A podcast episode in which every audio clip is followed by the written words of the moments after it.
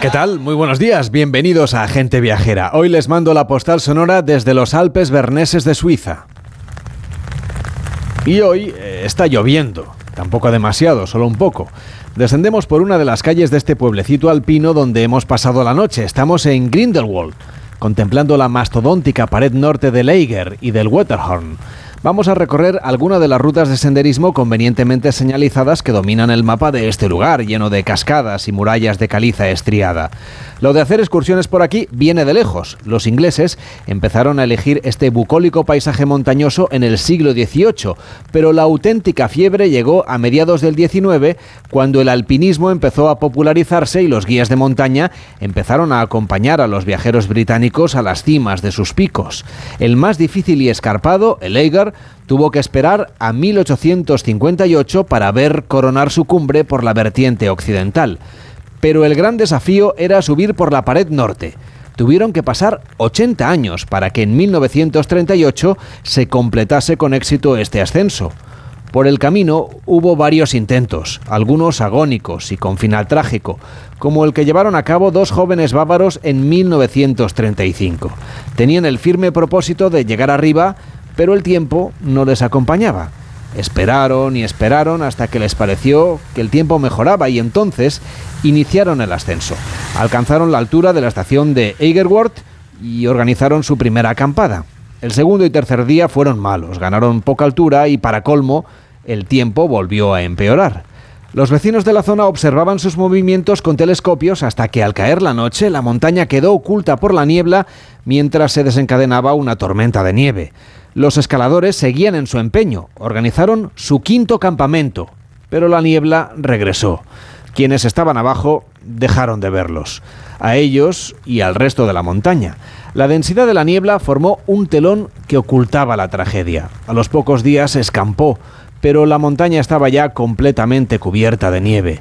Los dos escaladores habían muerto congelados a 3.300 metros de altura. El lugar donde les encontraron fue bautizado como el Vivac de la Muerte. Sin el valor ni los conocimientos para ascenderla, me conformaré con los senderos de su base, contemplando esa cara norte. Desde aquí les mando hoy la postal sonora de gente viajera.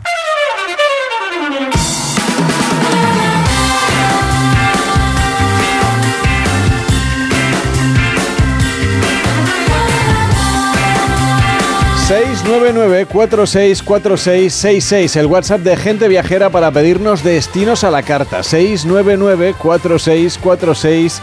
6-6. El destino a la carta que se ha pedido Víctor Herranz para este verano es el estudio 1 de Onda Cero en Barcelona. ¿Qué tal, Víctor? ¿Cómo estás? Buenos días. Muy buenos días, Carles. ¿Qué tal en tu resort particular? Fantástico, disfrutando del aire acondicionado, de la comida de la boquería. Si es que lo de la playa está sobrevalorado. El agua fresquita de la, fuente, de la, oficina, la máquina de café. Claro, estamos todos, un todo incluido, completo. Esto es una maravilla. no estás gastando nada. Y veo la Rambla desde, desde la ventana. ¿Qué más quieres? Sin turista. ¿Qué más quieres? Pero los siguientes sí que nos piden destinos un poquito más exóticos, los que tienen la suerte de irse de vacaciones y nos han pedido pues que hablemos de Portugal, es uno de los destinos que más nos han solicitado, por cierto, las últimas semanas. Y es que además lo tenemos aquí a la vuelta de la esquina. Es el quinto país más visitado por los españoles y su capital, Lisboa, la segunda ciudad que escogemos para hacer una escapada al extranjero. Para a rua pergoa e acorda-me em Lisboa que sorri quando ela passa.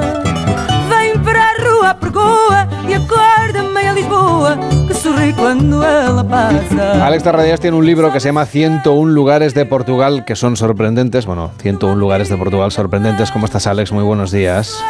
Hola, buenos días. Gracias por la, por la, invitación. Nos planteas varias propuestas. Una de ellas es conocer Portugal en un crucero fluvial. Bueno, sí, eh, se puede...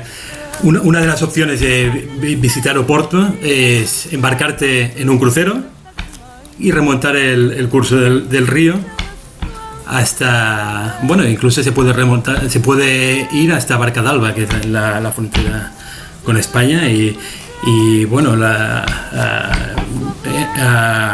observar la cuenca del río Duero es una maravilla aparte tiene una, zona, es una zona vinícola impresionante y vale mucho la pena. También es verdad que ahora en los meses más veraniegos vale la pena.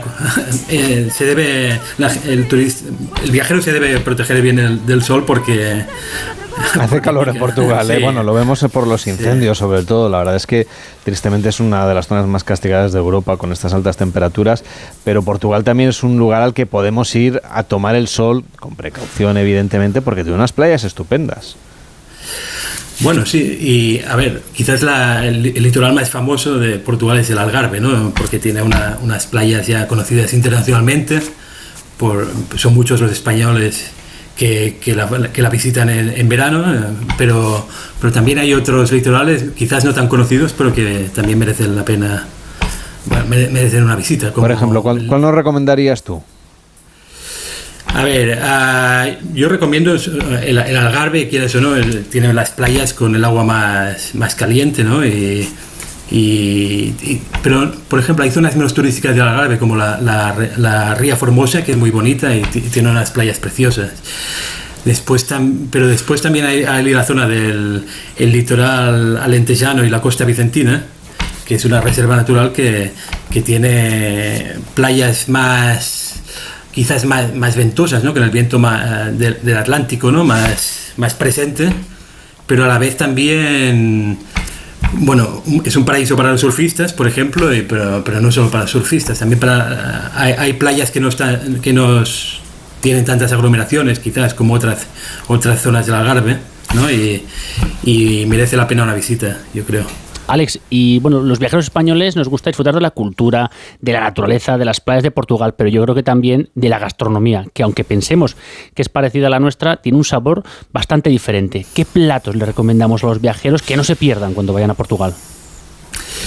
Bueno, de hecho, aunque parezca curioso, mm, Portugal ostenta también el, bueno, el reconocimiento de la UNESCO por la dieta mediterránea, porque aunque no pertenezca al, Mediterráneo, también su, su, alimentación tiene una base sobre todo mediterránea, ¿no? de, como por ejemplo el aceite de oliva o el, pan ¿no? y, las hortalizas y, el resto de vegetales. ¿no? Pero, pero claro, a ver, eh, Portugal es un país con mucha diversidad gastronómica y y. José, pero he tomado nota, por ejemplo, de, tu libro, ¿no? Algunas de las propuestas, hombre, hay platos y, postres, por ejemplo, con los pasteles de Belém, las natas que son muy conocidas, el viño verde, obviamente, pero hay, no sé, el prego, que es un bocadillo muy típico de allí, o la francesiña, que también es una especie de emparedado con salchicha, etcétera. Hablanos un poco de estos dos platos que son muy informales, muy populares, no, no son muy sofisticados, pero sin embargo son muy típicos de Portugal. Bueno, a ver, el, el, pastel de Belén o el pastel de, nata, ¿no? Eh, a ver, en, teoría el pastel de Belén solo es el, solo es el del monasterio de, de Belén, ¿no? De, los Jerónimos. Y tiene, bueno, dicen que tiene la receta, la receta guardada en siete llaves, ¿no? Y, bueno, es una receta conventual como muchas de las recetas dulces de, Portugal, ¿no?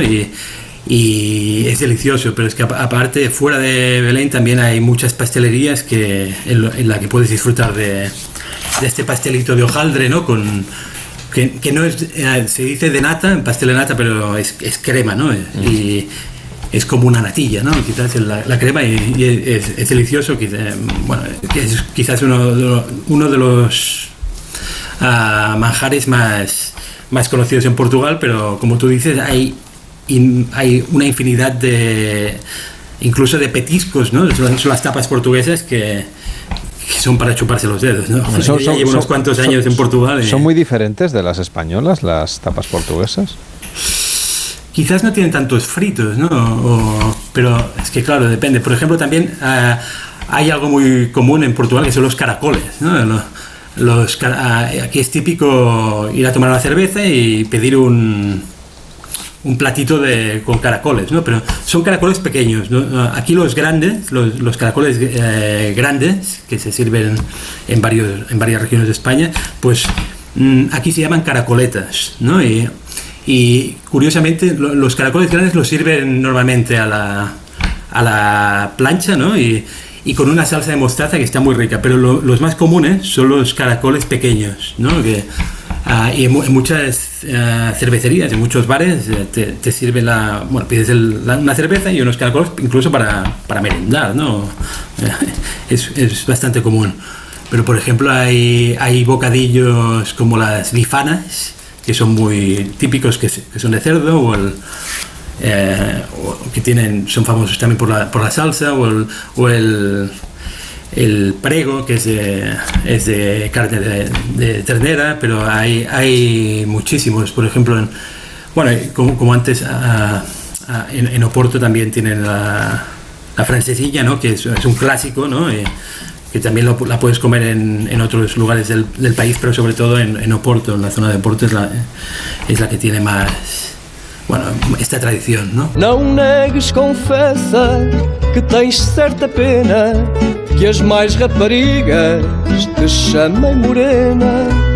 Pues yo no gustaba. Además de este libro 101 lugares de Portugal sorprendentes, Alex Tarradellas también es autor de la guía de Lisboa o de la guía de Oporto, que son estas guías eh, panorámicas y, compactas que podemos llevarnos de viaje. Y también lo que nos gusta es la música, obviamente. Si queremos conocer a fondo la cultura portuguesa, seguramente tendremos que acercarnos a algún lugar donde haya un concierto de fado, aunque es verdad que no es tan no es propio de todas las partes de Portugal. Hablarnos un poco de, de esta tradición musical que conocemos tanto porque estamos muy cerquita, muy cerquita, pero a veces tenemos ciertos prejuicios también sobre el fado.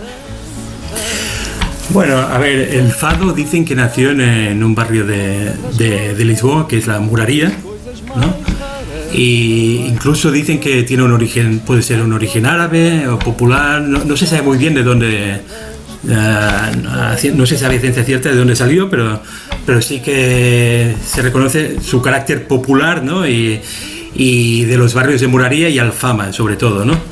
Pero bueno, después también, yo por ejemplo en el libro Cientos lugares, eh, no he citado el fado de Alfama porque también es, bastante recurrente, ¿no? es bastante fácil acceder a información sobre el fado en Alfama, y sí que he citado el fado de, Coimbra, ¿no? porque quizás no es tan conocido y también tiene, bueno, tiene su, su vertiente popular, ¿no?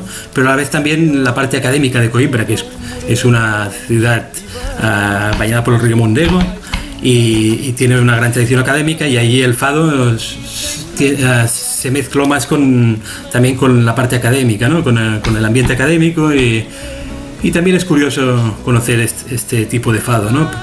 Pero bueno, el fado, eh, aparte no es solo el fado, también toda la música, mm, hay, hay muchos cantantes que sin cantar fado em, tienen influencias del fado, ¿no? Y, bueno, es impresionante la riqueza musical que tiene Portugal, ¿no? Y no, solo el fado, también, por ejemplo, el cante alentejano, en el Alentejo, la, región del Alentejo, es patrimonio inmaterial de la humanidad. Efectivamente. Pues una propuesta musical, cultural, turística, por supuesto, viajera, este viaje a Portugal de la mano de Alex Tarradellas, autor del libro 101 lugares de Portugal sorprendentes. Gracias por llevarnos al país en el que vives. Hasta la próxima. Buenos días. Muchas gracias. Hasta la próxima. En Onda Cero, gente viajera. Carlas Lamelo.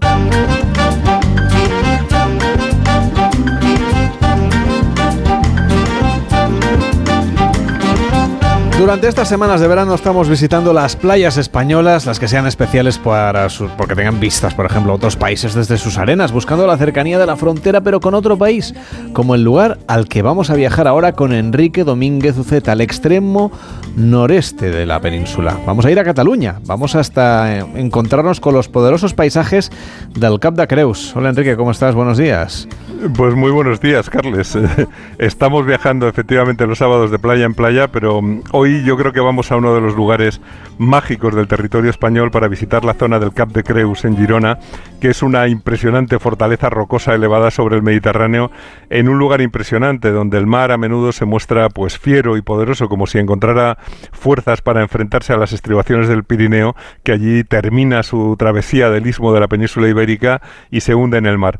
El sitio es desafiante y es agreste, está acariciado constantemente por el viento de tramontana, que también es fuerte y persistente inexistente, pero aparece rodeado por lugares llenos de encanto. La, punta del Cabo de Creus es el extremo más oriental de la península ibérica, el primer sitio del litoral para ver asomar el sol por la mañana en toda la península, aunque mm, desde las montañas o desde más arriba pues se pueda ver antes. El sitio es tan bonito con su costa abrupta, con sus aguas muy profundas junto a la orilla, sus acantilados, sus islotes, los escullos o los escollos, que la verdad es que el sitio ha sido protegido y ahora es el Parque Natural Cap de Creus, que une pues la calidad de la vegetación y el ecosistema litoral terrestre, pues le une el interés y el buen estado de conservación de sus paisajes submarinos. El Cabo de Creus es uno de los mejores destinos para hacer submarinismo en España y a menudo se cuenta entre los 12 mejores, de los que solo dos están en Cataluña y muy próximos, el, el Cap de Creus y las Islas Medas, que se sitúan en los extremos del Golfo de Rosas. Bueno, de paso estamos haciendo una clase de geografía con Enrique Domínguez Z cada sábado. ¿eh? Bueno, de la geografía clásica, la que estudiamos en el cole. Bueno, parece lógico que el Cap de Creus, que es uno de los extremos peninsulares, sea un lugar de naturaleza bastante salvaje, aunque además está en una zona muy desarrollada, como es la provincia de Girona.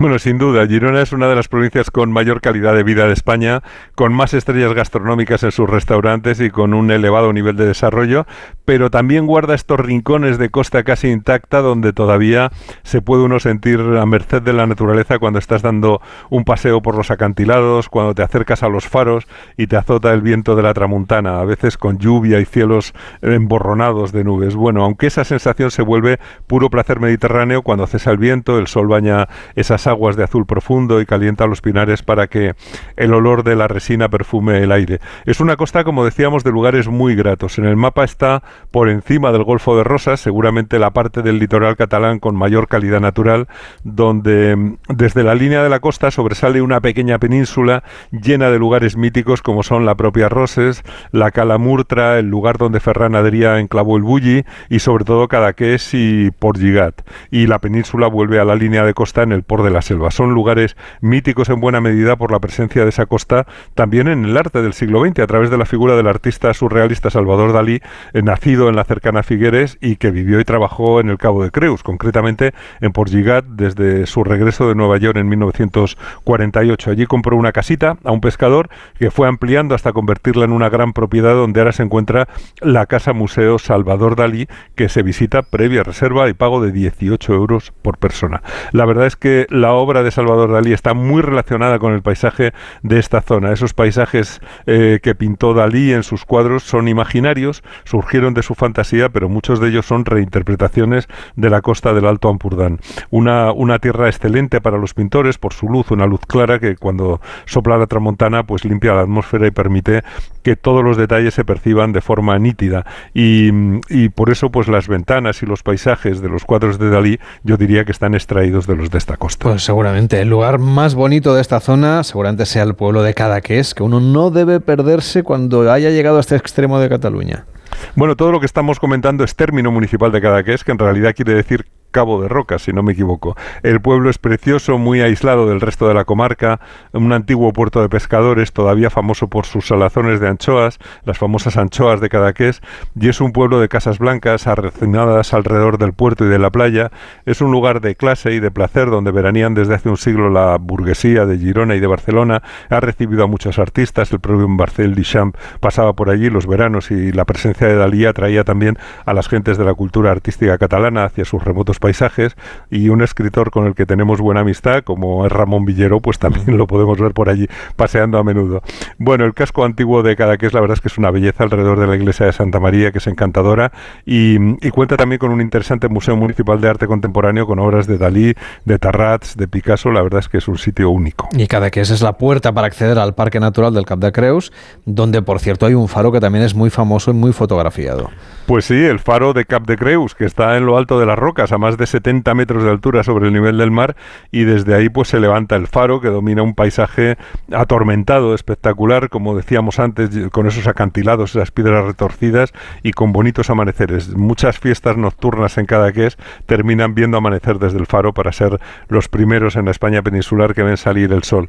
Y el faro está a unos 8 kilómetros de Cadaqués, encaramado realmente en la pura cima del último promontorio, metido en el mar. Se puede ir caminando por un sendero que lleva unas dos horas hacerlo, o se puede llegar en coche. Allí hay una exposición sobre la geología del lugar, que por cierto es uno de los pocos sitios del mundo donde se pueden ver pegmatitas, una roca ígnea eh, verdaderamente curiosa. Y allí mismo ofrecen indicaciones sobre las rutas senderistas que se pueden hacer sobre el Cabo de Creus. El, sitio ha sido escenario de la película La luz del, fin del mundo del año 1971, me parece que era, haciéndose pasar por el Cabo de Hornos, eh, una película basada en la novela El faro del fin del mundo de Julio Verne, que mm, la interpretaron Kirk Douglas con Jules Briner y Samantha Eggar. Bueno, un lugar que impresiona y que ahora es un destino de senderismo también y de los amantes de la botánica. Sí, porque tiene especies muy variadas de matorral. Ese matorral que se agarra a la piedra en las difíciles condiciones de los fuertes vientos que soplan allí a menudo. Yo recomendaría a quien llegue hasta allí que visite también Por de la Selva, que comparte tipología urbana de pueblecito de pescadores de Casas Blancas con Cadaqués y que siga hacia el norte porque en ese rincón están también el Port, eh, Colera y Portbou, que es ya realmente la última playa en esa costa antes de Francia. Allí sí que te puedes bañar sabiendo que al otro lado está Francia, en una costa muy accidentada pero llena de calitas encantadoras de aguas muy limpias. Y si estamos en esa zona, pues hay que saber también, eh, hay que subir también hasta San Pere de Rodas, hasta su monasterio, muy cerca de Port de la Selva, pero a más de 500 530 metros de altura sobre el mar. Es un mirador impresionante sobre la costa y sobre el Ampurdán. El lugar es precioso, el monasterio románico también, y es muy recomendable visitarlo. Para terminar de aprovechar el viaje, pues quizá podíamos eh, ir a Figueres, donde está el Teatro Museo Dalí, que realizó Dalí con el arquitecto Oscar Tusquets y que es uno de los museos más visitados de España, con esa famosa habitación de Maewes en que el sofá forma el dibujo de los labios de la actriz. Y en la carretera de la Bisbala a Figueres, pues se encuentra el Hotel Albons, que es obra de RCR, ya sabes, los ganadores del premio Pritzker, minimalista, de formas muy puras y muy ortogonales, tuvo un premio FAT por la integración en el paisaje maravilloso del camino al Cap de Creus, y en cada Cadaqués pues no podemos dejar de aconsejar que prueben los taps que venden en la mallorquina, que son unos bizcochos con forma de tapón de botella de champán riquísimos. Hay muy buen pescado por allí, en especial la sopa de pescado de Casa Anita o las sencillas sardinas fritas, deliciosas, las anchoas, productos naturales de sus aguas, eh, que yo creo que nos trasladan también el, el sabor del mar cuando estamos en Cadaqués. Un viaje el que estamos haciendo con Enrique por los paisajes y las playas de este rincón de Girona que va hacia el Cap de Creus y hacia la frontera de Francia, un lugar que hemos visitado hoy con Enrique Domínguez Uceta, al que saludaremos mañana también en Gente Viajera. Cuídate. Igualmente, Carles, hasta mañana. En Onda Cero, Gente Viajera. Entonces, ¿cómo os podéis anticipar exactamente? Pues mira, todos los puntos de acceso a tu vivienda los protegemos con sensores avanzados. El caso es que nos avisan antes de que alguien entre. Y las cámaras de seguridad nos ayudan a saber qué está pasando. Y como son inteligentes, sabemos si es una persona o un gato, en fin, si hay un peligro real o no, para así enviarte ayuda cuanto antes si lo necesitas. Este verano protege tu hogar frente a robos y ocupaciones con la alarma de Securitas Direct. Llama ahora al 900-272-272. Este verano tienes un lugar muy cerca de aquí que te hará rugir de emoción. Dinópolis. Adquiere ya tus entradas en dinópolis.com y conoce el nuevo recorrido temático Mar Jurásico y sumérgete en las profundidades más salvajes. Ven a Teruel a disfrutar del fascinante mundo de los dinosaurios. En verano, con el sol, el cloro, el aire acondicionado, los ojos se secan e irritan. La solución es Devisión Lágrimas. Devisión alivia la irritación y sequedad ocular. Devisión Lágrimas. Este producto cumple con la normativa vigente de producto sanitario. Este verano empápate de los contenidos de AmiBox. Delicious. Y diviértete mientras pescas los mejores trucos para gestionar la información que recibes, creas y compartes. Ponte en forma para crear tus propios contenidos de manera segura. Ya sabes. Con algunas de las caras más conocidas de las redes y de la tele. Buen rollo. Encuentra todos los vídeos en atresamibox.org. Y para los más pequeños, Amibox Kids. ¡No te lo pierdas! Amibox. En Onda Cero, gente viajera. Carlas Lamelo.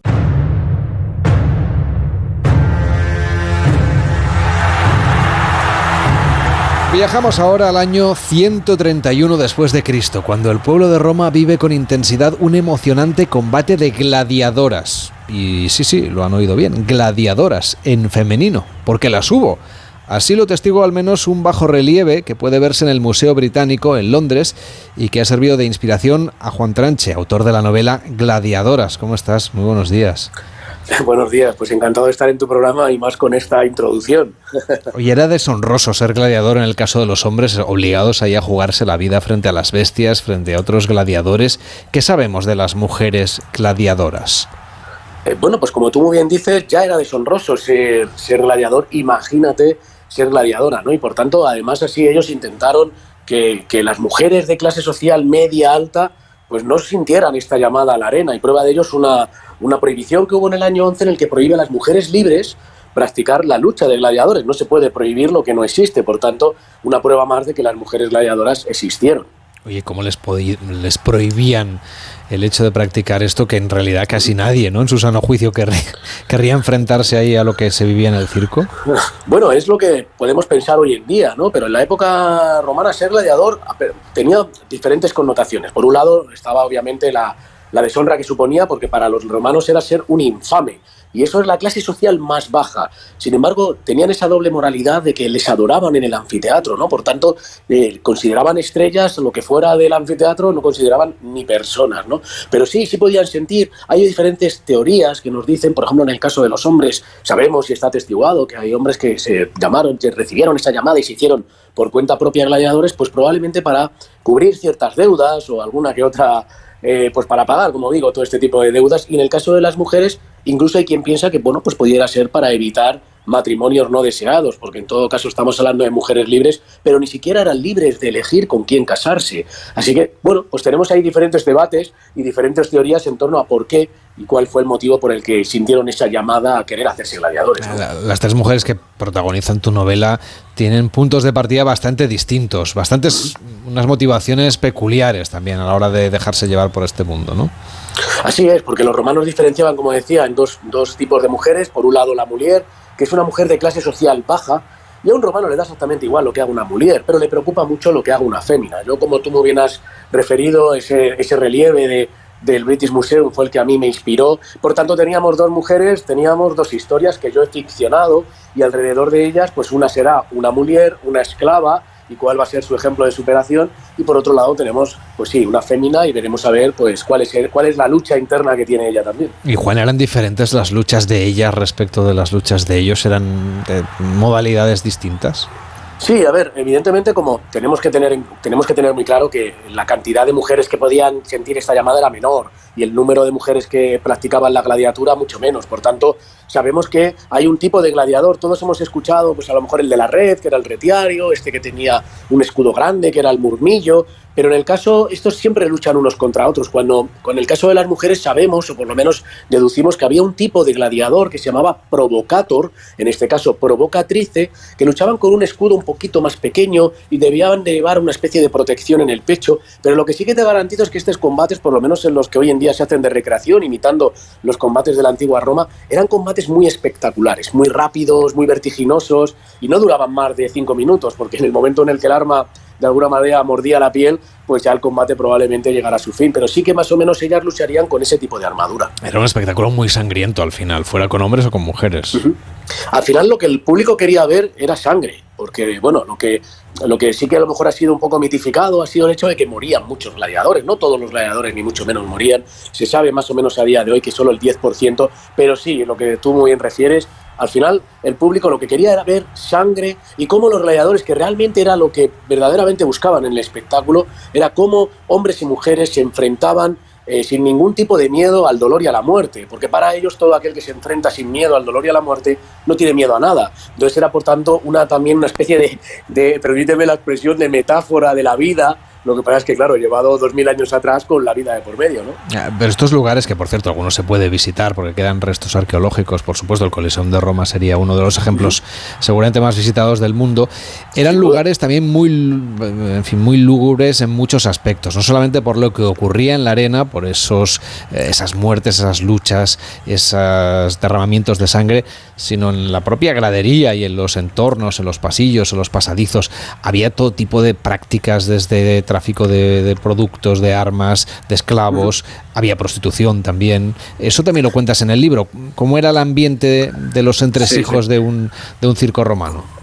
Bueno, el ambiente, como tú bien dices, debía de ser muy dispar en, si estamos hablando de, la, de lo que es la cabea baja, ¿no? que era la grada baja, a la grada alta. Primero porque en la grada baja se sentaban los senadores y en la grada alta pues sentaban las mujeres, que esto Augusto fue el que dijo que nada de mezclarse y que las mujeres tenían que estar arriba del todo con, con la idea de que no fueran. Pero como bien dices, fuera no sería muy diferente a un espectáculo que podemos ver hoy en día en el fútbol. ¿eh? Probablemente fuera estuviesen los productos de merchandising, probablemente fuera estuviesen los puestos de comida y lo que sí que es cierto que es algo que sorprende mucho, es que esa comunión que había, esas luchas que había, creaba una comunión entre la vida y la muerte que hacía que los espectadores salieran excitados sexualmente. Y prueba de ello es, como bien dices, que a las afueras, en lo que son las arcadas del anfiteatro, sabíamos que había un tipo de prostitutas y prostitutos que se llamaban fornices, que de ahí viene nuestra palabra fornicar. Es decir, que debían de salir tan sumamente excitados que, que tenían ese deseo de practicar el sexo, ¿no? Por tanto, como ves, es decir, todo lo que había en torno a un anfiteatro, y si nos vamos al Coliseo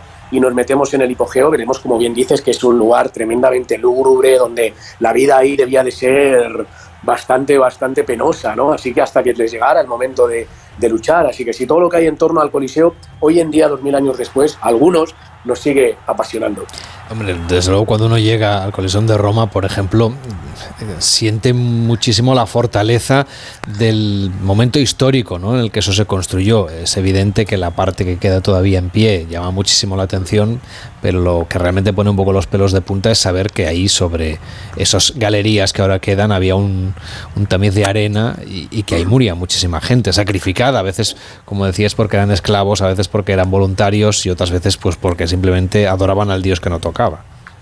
Eh, tal cual, es decir, al final el anfiteatro sucedía todo este tipo de cosas. Había un horario, por las mañanas eran las venaciones, que eran las luchas contra animales, pero sí que después del almuerzo estaban esas crucifixiones. No solamente que, por ejemplo, en el Coliseo siempre se ha creído que ha habido muchas crucifixiones hacia los cristianos, no hay nada documentado. En otros sitios sí, pero en el Coliseo no. Pero sí que Roma, en esas crucifixiones, de alguna manera se limpiaba un poco de todos aquellos malhechores, ladrones, asesinos, violadores, eh, que de alguna manera Roma se limpiaba de toda esta gente y dando un ejemplo al resto de gente, en plan, oye, si no os portáis bien, este va a ser vuestro destino. Es verdad que la forma en la que lo hacían, y, bueno, eh, no, no, era lógicamente la más apropiada, ¿no? Pero, pero sí que es verdad que pues todo lo que ocurría ahí, pues al final era una comunión entre, entre esa vida y esa muerte, dado en una sociedad, la romana, en la cual el peso de la vida tenía muy poco valor. El vestuario que nos muestran las películas de romanos eh, se ajusta a la realidad histórica de cómo iban vestidos los gladiadores. Luego hablaremos de ellas que salen en pocas películas o en ninguna. Algunas sí, porque fíjate que Stanley Kubrick lo intentó hacer muy bien en la película de Espartaco. Eh, por lo menos con los datos que teníamos es la más rigurosa, porque luego, por ejemplo, Gladiator, que es una película fascinante, que yo creo que a todos nos encanta, que nos entretiene muchísimo, pero tiene una pequeña peculiaridad a lo que estás diciendo, y es el hecho de que fíjate que ninguno de los gladiadores que aparecen cumple con la panoplia de un gladiador, que es algo bastante curioso. Pero lo que sí que lo intentaron hacer es el Stanley dado que a partir que estamos en la época de la República, los gladiadores no tenían la visera, les falta el casco, pero más o menos intentaron hacerlo bien. Por tanto, sí que es cierto que muchas veces prevalece la fantasía, cuando yo siempre digo lo mismo, los gladiadores son lo suficientemente atractivos y todo alrededor de ellos es lo suficientemente espectacular como para querer eh, pues ponerle demasiadas cosas y demasiados tal que no cumplen con la realidad. Pero bueno, ya sabes que la fantasía del cine pues permite este tipo de cosas. Bueno, y también hay cuestiones que tienen que ver con la parte cinematográfica, ¿no? Seguramente la película Espartaco de Stanley Kubrick, si le ponían ahí casco, pues eh, en fin, artísticamente queda artísticamente quedaba de otra manera, ¿no? No lo había pensado, pero lógicamente sí, obviamente. Claro, Kirk Douglas seguramente, o Kirk Douglas, ya no me acuerdo cómo hay que decirlo bien a, a estas alturas del siglo, eh, en realidad pues era el, la cabeza de cartel, ¿no? Lo que, lo que claro. llamaba la atención y arrastraba a la gente a las salas de cine. Eh, sin duda. Además, eh, si realmente, eh, simplemente, si lo hubiéramos puesto un yelmo sin visera, lo habríamos dado. Oye, la parte histórica, por supuesto, es muy importante a la hora de documentar una novela como esta. ¿Cómo fue tu encuentro con este relieve en el British Museum que te llevó a pensar, primero en el libro anterior, a dedicarle una parte a las gladiadoras y ahora hacer un libro entero inspirado en estos personajes femeninos? Bueno, yo llevo mucho tiempo leyendo y analizando, estudiando todo lo que es el mundo de los gladiadores, que como puedes ver, me imagino que se nota, me apasiona, pero es verdad que yo decía, joder, es curioso, ¿no? Todos hemos oído hablar de gladiadores, pero nadie ha hablado nunca de ellas, y ellas estuvieron ahí. Entonces yo tenía claro en la anterior novela que quería contar un capítulo sobre ellas, pero según lo estaba escribiendo fue cuando pensé, bueno, ¿y por qué en un capítulo, por qué no en vez de eso le escribimos una novela completa para ellas? ¿no? Entonces, bueno, al final yo lo que quise hacer a, a raíz de este relieve, que es la prueba más irrefutable, y además es curioso, no hay ningún relieve masculino que homenajee un combate. Tenemos mosaicos, tenemos otro tipo de piezas, pero un relieve de mármol para homenajear un combate que debió de ser espectacular, como es el de Aquilia y Amazona, no lo hay en los hombres. Por eso y por ese motivo y por esa causa, pues fue como yo consideré que se llamaba, como bien digo en el libro, el duelo de la eternidad. Así que en torno a ese relieve, pues fue cuando yo dije, yo creo que se merecen una novela, porque eh, me parecía algo muy justo. Los hombres, que no es un tema baladí, luchaban por su vida. Ellas no solo lucharon por su vida, lucharon también contra las fuertes y rígidas costumbres de todo un imperio, ¿no? Como he querido de alguna manera mostrar en la novela. Así que yo creo que eran las causas y los ingredientes suficientes para intentar armar una novela alrededor de ellas. Mm, sabemos que en España tuvimos circos romanos en Mérida, por supuesto, en Tárraco, en Calahorra, en Toledo, en Segóbriga, en la Alhambra también. Eh, de todos estos en todos estos lugares se cometían este tipo de lo que hoy veríamos como una barbaridad, con, convertidas en espectáculo. Sí, porque al final no dejaba de ser una actividad propagandística. Es decir, primero eh, los romanos acudían porque les fascinaban, ¿no? Los eventos, al final, ya lo dice la cita, ¿no? Pan y circo, al pueblo dale pan y dale entretenimiento y encima te votará, ¿no? Sin embargo, además, también ahora que estamos un poco con la resaca de las elecciones, esto era algo propagandístico desde el punto de vista electoral. Imagínate que yo me presento a las siguientes elecciones, ¿qué es lo que yo hago? Yo lo que le llegaba al pueblo y le decía, os voy a traer los mejores juegos, yo soy el editor soy quien los paga, los paga de mi bolsillo. Os voy a traer unos juegos como no habéis visto nunca. Voy a traer a los mejores gladiadores y gladiadoras, que era algo muy snob, y a cambio os voy a pedir que cuando vayáis a votar me votéis. Porque además ellos tenían por cierto que aquel que era bueno organizando los juegos, ten por seguro que va a ser bueno organizando eh, los asuntos de la ciudad. Por tanto, como ves, todo era una especie de manipulación, ¿no? Yo te doy los juegos, pero a cambio tú me tienes que votar. Por tanto, por eso, entre otras cosas, se llenaron los, pues todas las ciudades y todo el imperio romano se llenó de grandes anfiteatros porque los romanos vieron algo muy pragmático en esto, eh, con, este, con este fin propagandístico, ¿no? Todavía pasa hoy en día, Juan. En fin. Eso te iba a decir, no ha cambiado mucho, ¿verdad? Juan Tranche, autor de esta novela que se llama Gladiadoras, una lectura para viajar en el tiempo, para viajar en la historia y para viajar también a los grandes circos que nos dejó ese imperio romano que también estuvo, por supuesto, dominando parte del territorio de nuestro país. Gracias por acompañarnos y buenos días. Muchas gracias a ti por tu maravillosa entrevista. Buenos días. En Onda Cero, gente viajera. Este verano en Carglass, por la reparación o sustitución de tu parabrisas, te regalamos una caja de herramientas Casal súper práctica para que la tengas siempre a mano en tu coche. Carglass cambia, Carglass repara. Promoción válida hasta el 2 de septiembre. Consulta condiciones en carglass.es. Solo los más rápidos disfrutarán de ofertas increíbles en el corte inglés. Los más rápidos en deportes. Lógico. Los más rápidos con las últimas tendencias de moda. Normal. Y por supuesto, los más rápidos en hogar, electrodomésticos o alimentación. Así son las ofertas límite en el corte inglés, del 17 al 20 de agosto en tienda web y app. Mientras tú escuchas esto, Olga está corrigiendo unos exámenes, Roberto está preparándose un guion y Hugo está saliendo a entrenar. Y al mismo tiempo, todos están buscando la cura de la leucemia infantil, porque todos los que colaboramos con la Fundación Uno entre 100.000 formamos parte del mayor equipo investigador del mundo. Súmate en unoentre100.000.org. Es que la casa se queda cerrada muchos meses. Bueno, la casa está cerrada, pero ya está protegida. Con los detectores de las puertas sabemos si intentan entrar. Y con las cámaras detectamos cualquier movimiento. Nosotros recibimos las señales y las imágenes y las ponemos a disposición de la policía. Y eso sirve para que puedan desalojar la casa. Así que tranquilo, que nosotros nos anticipamos y sabemos cómo actuar.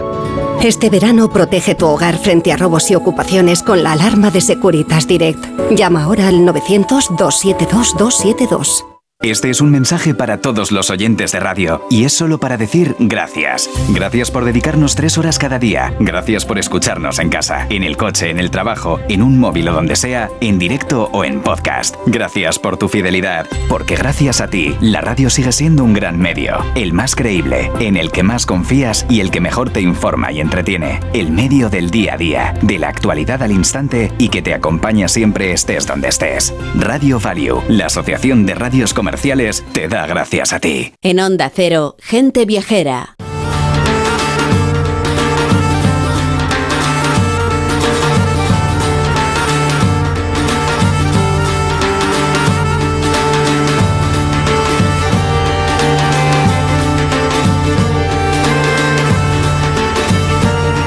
Es que de Italia en este programa nos gusta todo. La tríada imprescindible de Roma, Venecia, Florencia, por supuesto, para un primer viaje. Sicilia, de arriba abajo, incluso el pueblo más desconocido de la Toscana, o ese regusto a la dolce vita de la costa amalfitana. En esta ocasión viajamos con Elena del Amo a Apulia, o como dicen en italiano, La Puya, una región que suena bastante menos a nosotros, pero que no tiene desperdicio. Hola Elena, ¿cómo estás? Buenos días. ¿Qué tal, Amelo? Bueno, vamos a explicarle a la gente viajera la cosa básica de la geografía. ¿Dónde está la Puya? ¿La situamos en el mapa de Italia? Fenomenal. Mira, recordemos las clases de geografía del cole tenemos delante el mapa de Italia, vemos que tiene la forma de una bota alta, ¿no? Pues la puya queda justo en el tacón. Bueno, desde el tacón, digamos, eh, hasta el tendón de Aquiles, más o menos. Es decir, en el extremo sur, que mira ya a Albania y a Grecia, con el mar Jónico bañando un lado del tacón de la bota, y el Adriático en el otro. De hecho, esta región, que tiene más o menos el tamaño de la comunidad valenciana, suma unos 800 kilómetros de costa, con unas playas estupendas que ahora deben estar todavía a reventar, de milaneses y de romanos pero que me perdonen a mí, milaneses y romanos, que lo que menos me interesa de la Puya son precisamente sus playas, aunque las tengan estupendas. Ahora que empezamos a despedirnos de la temporada alta y sus aglomeraciones, arranca para mí la mejor temporada, el mejor momento de visitar la Puya, porque su campiña, sus burgos marineros, sus ciudades amuralladas son mucho mejor, aunque sus playas, por no hablar de su ambiente tan auténtico, de esa Italia profunda, o de su cocina, que es otro espectáculo y encima nada cara. Oye, y se inventó la burrata nada menos, ¿no?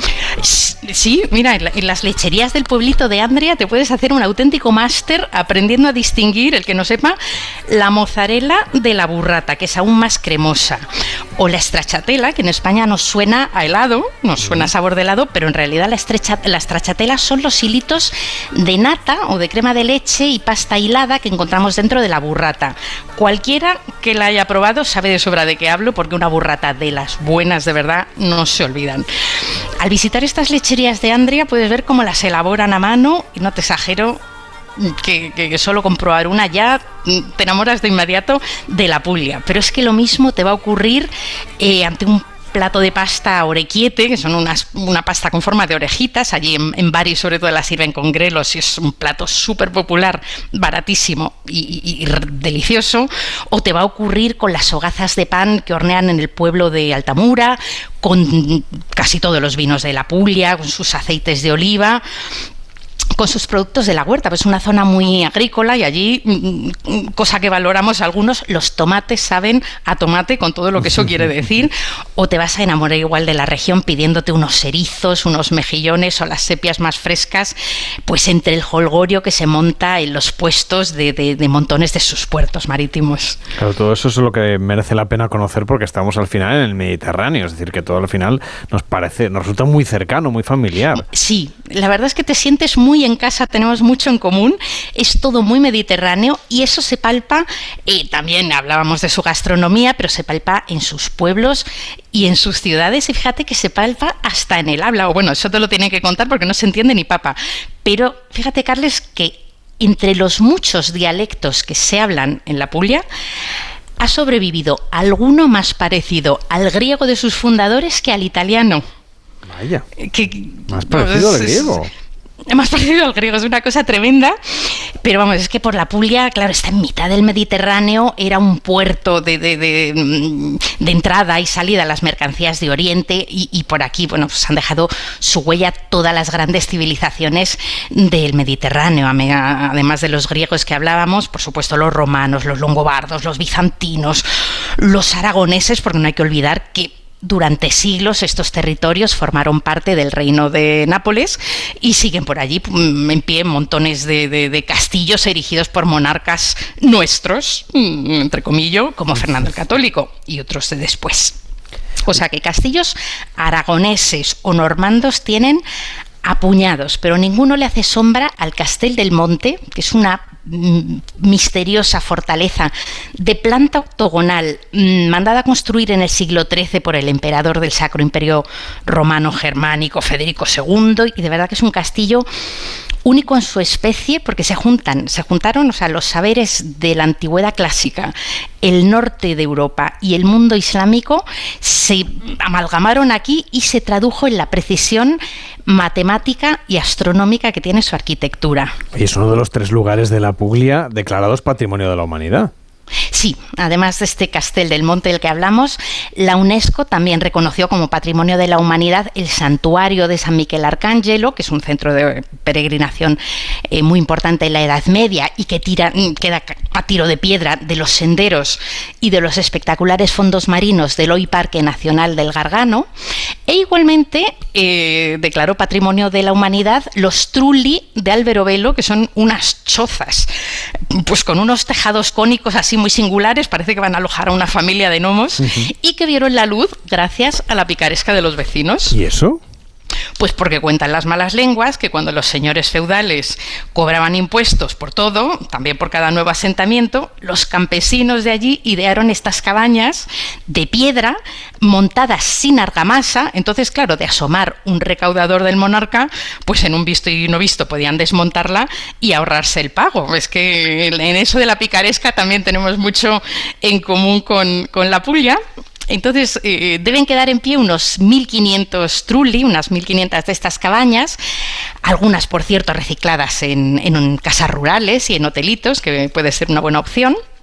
La mayoría se concentra por la hoy muy turística villita de Alberobello, aunque las hay por todo el valle de Itria en pueblos tan monumentales como Martina Franca, que es un exceso barroco impresionante, otros más discretitos como Loco Rotondo o Chisternino, que a mí es un sitio que me, me, llegó al corazón por otros motivos, y es que es un pueblo muy famoso por las parrillas o fornelli pronti que montan en plena calle los carniceros. Te preparan allí en las parrillas sus, carnes, sus viandas en plena calle y te las tomas recién hechas y por dos duros. Pero vamos, esto es lo que declaró la UNESCO Patrimonio de la Humanidad, pero yo creo que los señores de la UNESCO han sido muy tacaños con la Puglia, porque hay montones, montones de burgos marineros a rebosar de historia que merecerían igualmente el galardón. Ni en una semana bien aprovechada te ves en condiciones ni la mitad de tantos como hay. Hay algunos, si alguien googlea y mira por internet las imágenes, verá que hay algunos encaramados sobre los acantilados, por ejemplo, los blanquísimos caseríos de Polignano Amare o de Monopoli.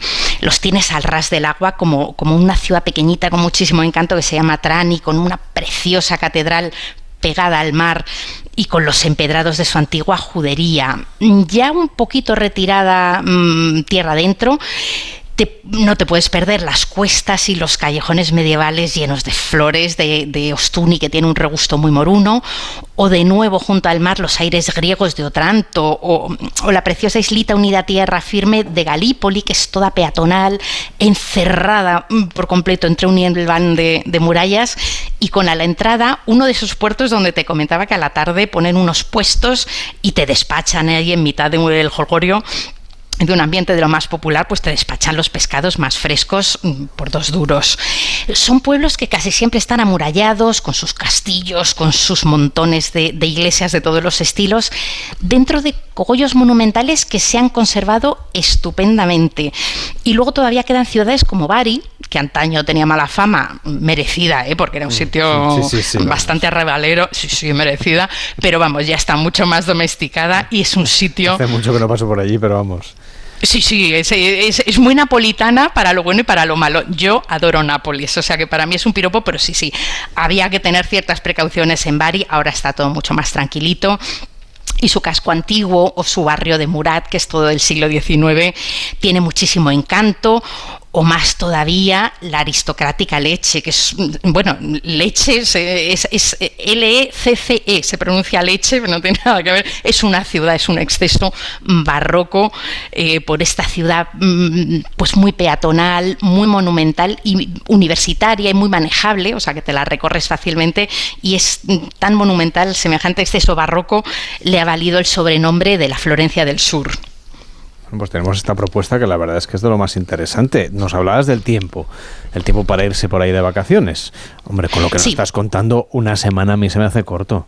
Sí, sería lo mínimo, minimísimo para ver al menos lo esencial en un coche de alquiler, que es la forma más práctica de moverse, porque tanto hay que decirlo, el transporte público en esta Italia sureña y agrícola deja bastante que desear. El otoño incluso el invierno son épocas estupendas, tienes muy buen tiempo, pocos visitantes, pero muchísimo ambiente local, porque son, sus pueblos y ciudades son muy agrícolas, están muy, muy poblados, no tienen este problema de, de, la España vacía, por lo menos ahí son sitios donde incluso si vas en invierno hay mucha gente viviendo, muchos locales. y puedes compartir tiempo con esta gente que el, todo el que vaya por allí va a comprobar que la gente es de lo más auténtica, es otro de los alicientes de la Puglia. O sea, te enamoran, pues yo qué sé, los abuelos de gorra y bastón que echan la tarde en la plaza y arreglando el mundo, o la pasellata que los vecinos no perdonan cada tarde, se arreglan, se echan a la calle a dar una vuelta con un helado, una granita en la mano, mm, sus fiestas excesivas cuando sacan al, salto al santo en procesión o cuando puedes participar en algunas de las comilonas que se organizan periódicamente por los pueblos para, mm, bueno, pues allí entre todos los vecinos cocinan el guiso local eh, y montan tenderetes, montan mercadillos y, todo el mundo pues participa de la fiesta, una cosa muy del sur de Italia también, más del verano, pero, pero, bueno, también se puede participar en otras temporadas de ello.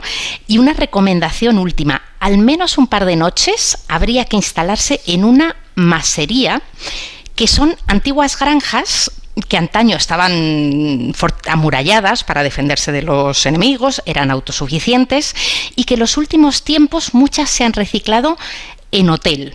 Algunas siguen teniendo sus huertos, sus animales de granja y siguen elaborando su propio vino que puedes probar allí en, sus bodegas. Hay algunos de estos hoteles que son lujo extremo, es decir, carísimos, pero también los hay bastante asequibles, o sea que es cuestión de indagar en función del presupuesto de cada cual. Y de verdad que con todo el encanto de estos burgos marineros de los que os hablaba, eh, estas ciudades amuralladas y, toda esta monumentalidad que atesora eh, esta última esquina de Italia, a pesar de lo bonitos son sus pueblos y sus ciudades, tampoco hay que perderse el placer de hacer algunas noches rodeados literalmente de olivos en esta campiña de la Puglia que es la viva esencia del Mediterráneo. En España, como decíamos, la región no suena todavía demasiado, a pesar de que sí tenemos vuelos directos a Bari a Brindisi desde varias ciudades.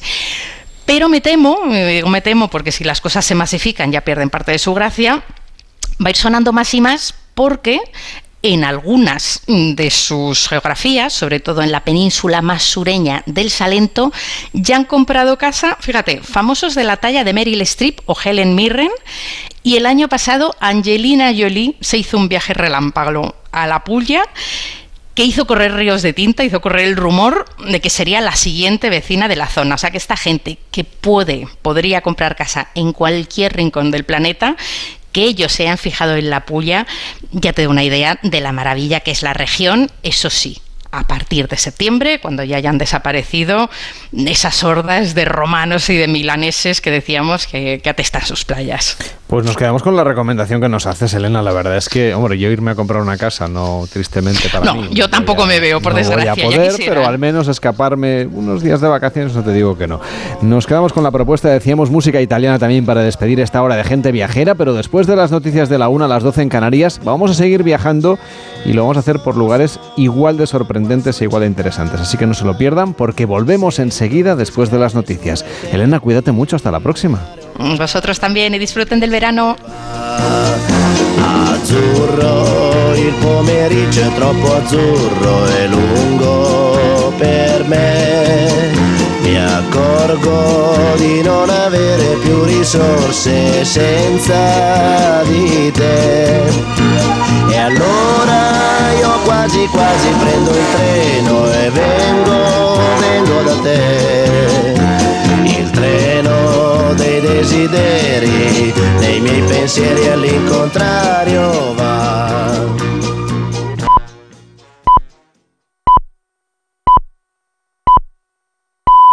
Es la una, es mediodía en Canarias.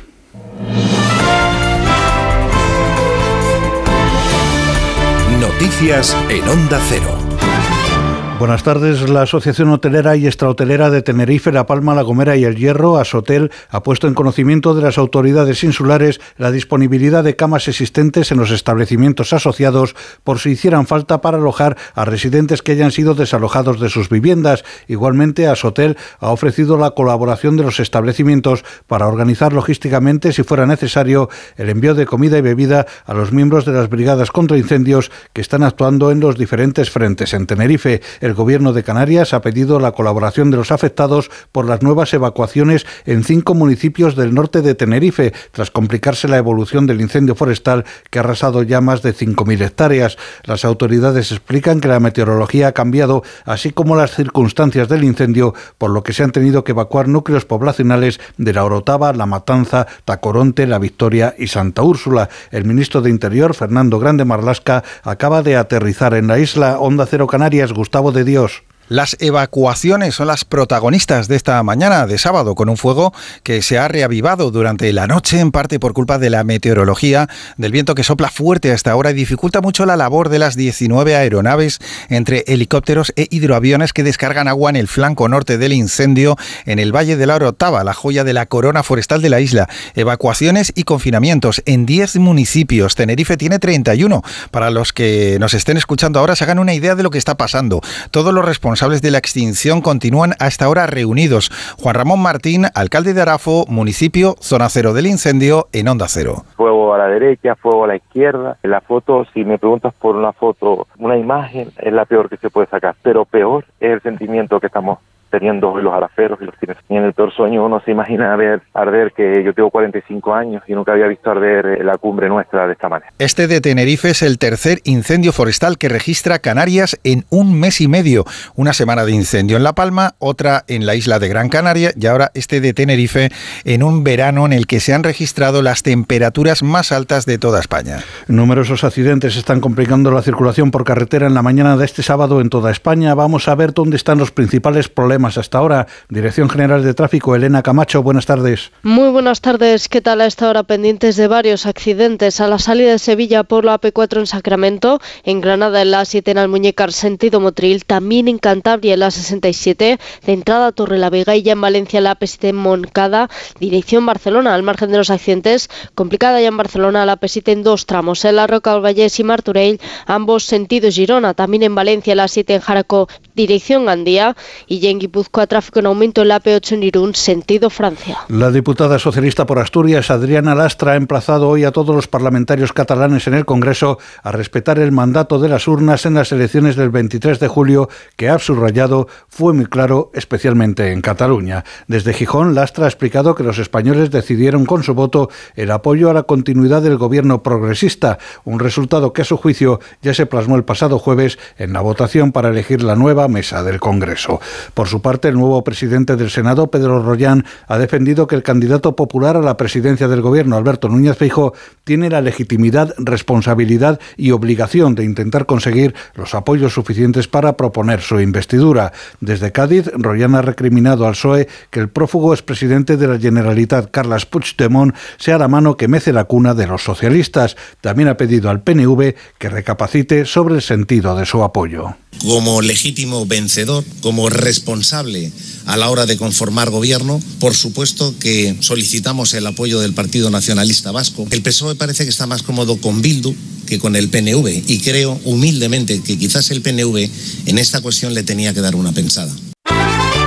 Juan Ramón Lucas nos acerca la última hora de la información deportiva. Día 2 de la segunda jornada de la Liga. En los encuentros de hoy, la Real Sociedad recibe al Celta a las 5, Almería Real Madrid a las 7 y media y Osasuna Athletic Club a las 9 y media. En el Mundial Femenino, Suecia se impone 2-0 a Australia y se lleva el bronce a casa. Mañana a las 12, la selección española jugará su primera final de un Mundial ante Inglaterra y así de ilusionado se ha mostrado el técnico Jorge Vilda de cara al partido. Encantado de la vida de jugar una final de un mundial mañana, de ver lo que estoy viendo en mis jugadoras, de sentir un país que está empujando al equipo, también de la posibilidad de no solamente hacer felices a, a muchas personas, sino que pueda que sea el día más feliz de su vida. Ese es el poder que tenemos, lo sabemos, es una responsabilidad también, pero bueno, eh, nos sentimos súper apoyados, súper ilusionados y en eso es lo que estamos pensando. En el Mundial de Atletismo, primer oro para la delegación española. Álvaro Marín se proclama campeón de los 20 kilómetros de marcha. Dani Arce también se ha clasificado para la final de los 3.000 metros con obstáculos. Y en tenis, Carlos Alcaraz juega esta noche la semifinal del Masters de Cincinnati ante el polaco Urkacz. De ganar, Carlitos se enfrentará al que se lleva el partido de entre Djokovic y Zverev. Más noticias cuando sean las 2 de la tarde, cuando sea la 1 en la comunidad canaria con Yolanda Recuerden que también pueden repasar toda la actualidad a través de nuestra página web onda ondacero.es. Como el perro y el gato. ¿Necesitan las eh, mascotas, los perros, los gatos, higiene dental? ¿Creéis que es importante y que conviene hacerle una ecografía y descartar que sea cualquier otra patología? ¿Le puedo dar medicinas de persona a mi perra? Todas las respuestas los fines de semana con Carlos Rodríguez. Como el perro y el gato. Sábados a las 3, domingos a las 2 y media de la tarde y siempre que quieras en la app y en la web de Onda Cero. Patrocinado por Menforsan, los especialistas en cuidados, higiene y cosmética natural para las mascotas. Te mereces esta radio.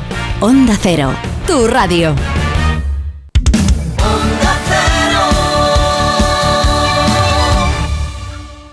En Onda Cero, gente viajera, Carlas Lamelo.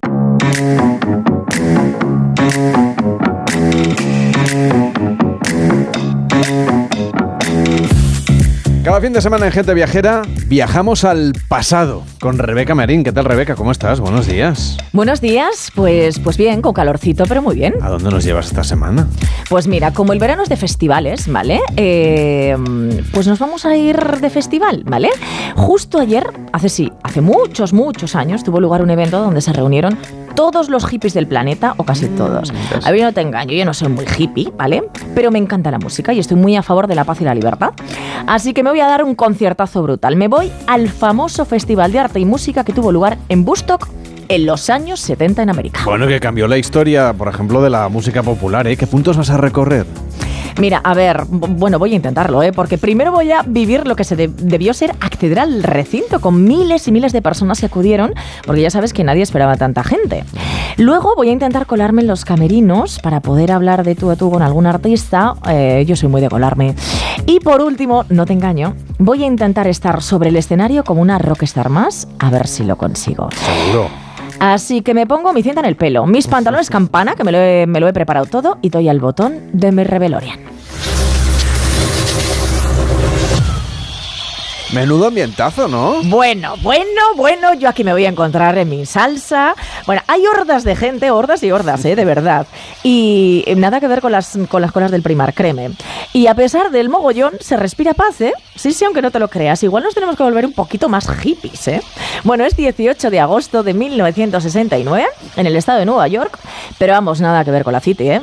Porque este festival, ya sabes que se celebra en una granja de 240 hectáreas.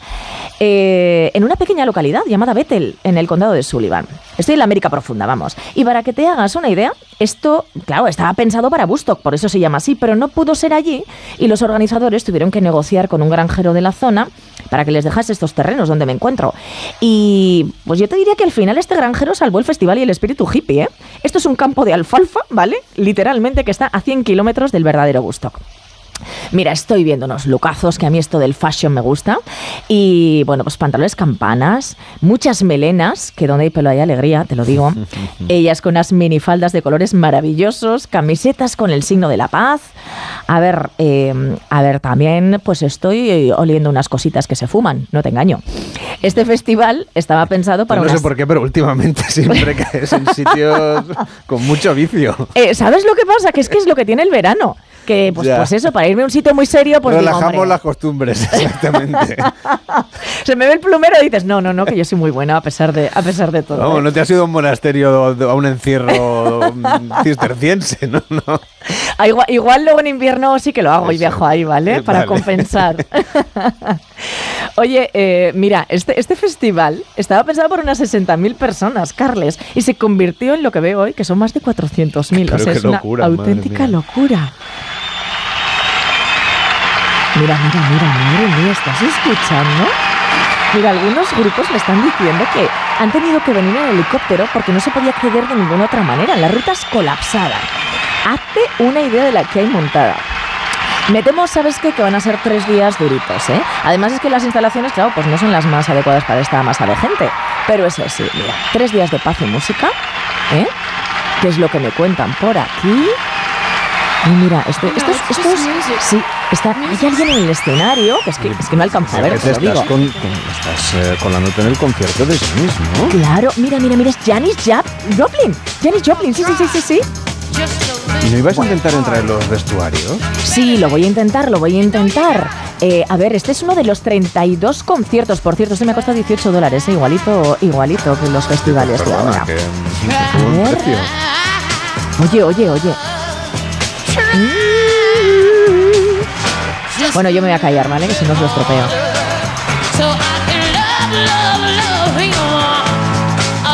Bueno, qué maravilla escucharla. Aunque no te lo creas, aquí son hippies hasta los porteros de los eh, vestuarios porque me colado. Me colado, me han dejado pasar. Oye, ¿y sabes a quién No, estoy paz y amor, eso te abre muchas puertas. efectivamente, efectivamente. Y las cosas que se fuman yo creo que también les hace como, bueno, pues baja a la todo- guardia, baja la guardia. Exacto, a todo que sí. Oye, ¿sabes a quién estoy viendo en persona aquí? No. Mientras escucho a Jenny Joplin, ¿eh? así como de fondo, a los Who. Están hablando con Neil Young, que yo, que yo te diría que no hablaba balbucea, porque digamos que aquí todo el mundo pues ha probado cositas, ¿eh? Eh, date cuenta que este festival fueron tres días de drogas y se consumió LSD. Vamos, ha habido aquí hasta tres muertes, ¿vale? Una solo por drogas, pero también dicen que algún nacimiento ha tenido lugar. Yo creo que más de uno, ¿eh? Te lo digo. Mira, hay un tipo aquí al lado que no se entera de nada, creo que está en su propio viaje, porque está preguntando por el camerino de los Beatles. A ver, alma de cántaro, que los Beatles no han venido, que han rechazado la invitación para el festival. Bob Dylan también, por cierto. Y, y bueno, eh, a ver, sí, porque no tocó. Uy, mira, están cambiando. ¿Y esta quién es? ¿Esta quién es? Bueno, esta claramente es Joan Baez. Bueno, este es un carrusel de actuaciones, qué maravilla. Mira, los Led Zeppelin también dijeron que Nanay. Y bueno, esa melena rubia maravillosa de Joan Baez, ya sabes que es el icono hippie por excelencia. Y a ver, no te engaño. Aquí en los vestuarios, por mucha Joan Baez de fondo, hay un lío fino filipino, un trajín de gente, están pasando, pasando? cositas. Están pasando cositas. Y bueno, estoy viendo a Joe Cocker que acaba de pasar a mi lado. Mira, qué maravilla.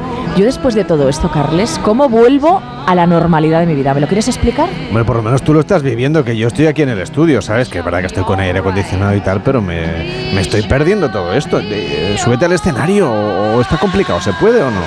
A ver, a ver, a ver. Yo quiero un saludo lo aquí en voy directo. A intentar, lo voy a intentar. A ver, eh, estoy aquí arriba, estoy gritando, porque la música está muy alta. Ya noto ya.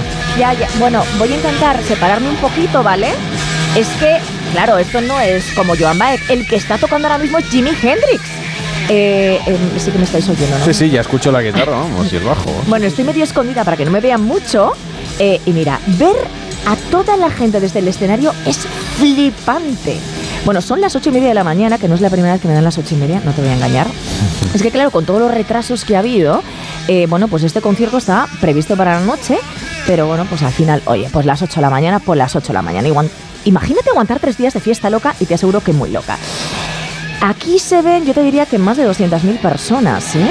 Eh, Bueno, bueno, bueno. Mira, mira, mira. Bueno, me voy a callar, me voy a callar porque esto de escuchar a Jimi Hendrix tan, tan, tan, tan cerca. Debe ser una locura, ¿no? Mira, está tocando esa guitarra con los dientes, como te digo. Con los dientes. Y lo que va. Esto es el lo- himno de Estados Unidos, ¿no? Exacto. ¿Lo oyes? Sí, sí, sí. Esto lo está tocando con los dientes. Madre.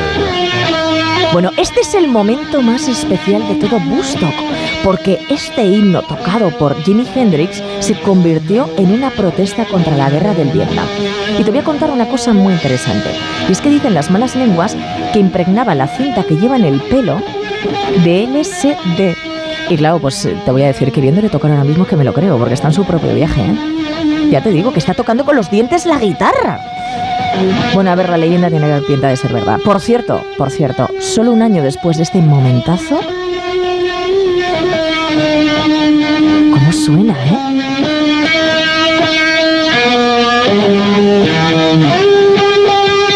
Qué maravilla. Bueno, pues como te decía, después de este momento, son unos años después, murió de sobredosis.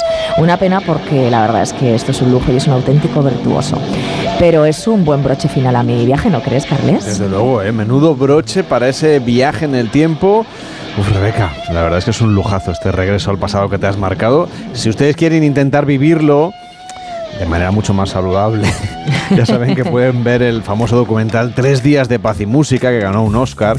Ahí se cuenta todo lo que pasó en este festival y aunque el festival ha tenido más ediciones, claro, ninguna fue tan mítica como esta en la que ha estado Rebeca Marín en directo con este viaje en el tiempo para gente viajera. Por cierto, si hoy visitan la pequeña localidad de Woodstock, se encontrarán allí con un pueblo encantador al pie de las montañas de Castlick, eh, con boutiques, con galerías, con mercados al aire libre. Hay rutas de senderismo, ya le decía yo que es un plan mucho más saludable y está solo 100 kilómetros al norte de la ciudad de Nueva York, con lo cual se puede uno plantear, si uno va a Nueva York, pues acercarse a Woodstock. Y seguro que todavía hay esa paz y esa libertad de aquella época, pero claro, no es lo mismo hacer senderismo que rutas con LSD tirado en el suelo, también te lo digo. Rebeca, tú cuídate, eh, que sé que eres una chica muy sanota. Sí, soy sana, soy sana. O sea, ese es otro viaje que a mí no me interesa. Yo prefiero regresar al pasado, pero sin LSD. ¿eh?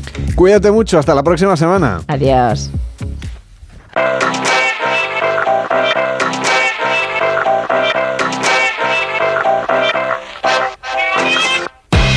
viajar ahora por España y lo vamos a hacer a través de los pueblos de colores. Adrián Dolz, ¿qué tal? Buenos días. ¿Qué tal? Buenos días. ¿Cómo son estos pueblos de colorines, de colores? Pues hablamos de negros, rojos, amarillos, tonos que se mezclan con el paisaje y que caracterizan a diferentes zonas rurales de nuestro país, dejando así postales que merece la pena inmortalizar. Vamos a empezar esta ruta de color por Guadalajara. Nos acompaña Javier Segura, que es guía oficial de turismo de Guiarte Guadalajara. ¿Cómo estás? Buenos días.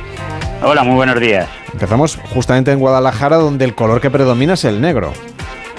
Efectivamente, eh, hay la ruta de la arquitectura negra, aunque también podremos hablar de la arquitectura dorada. ¿Cómo es esa arquitectura dorada? Bueno, la arquitectura dorada son pueblos que brillan con la luz del sol en la Sierra del Alto Rey, eh, que está dentro de la Sierra Norte de Guadalajara. El Alto Rey es una, eh, una peña mítica de 1852 metros y su composición de estas piedras es de cuarcita y neis y a darle la luz del sol brilla y parece, parece oro, entonces brilla mucho en contraposición a los de la arquitectura negra que también están dentro de esta Sierra Norte de Guadalajara.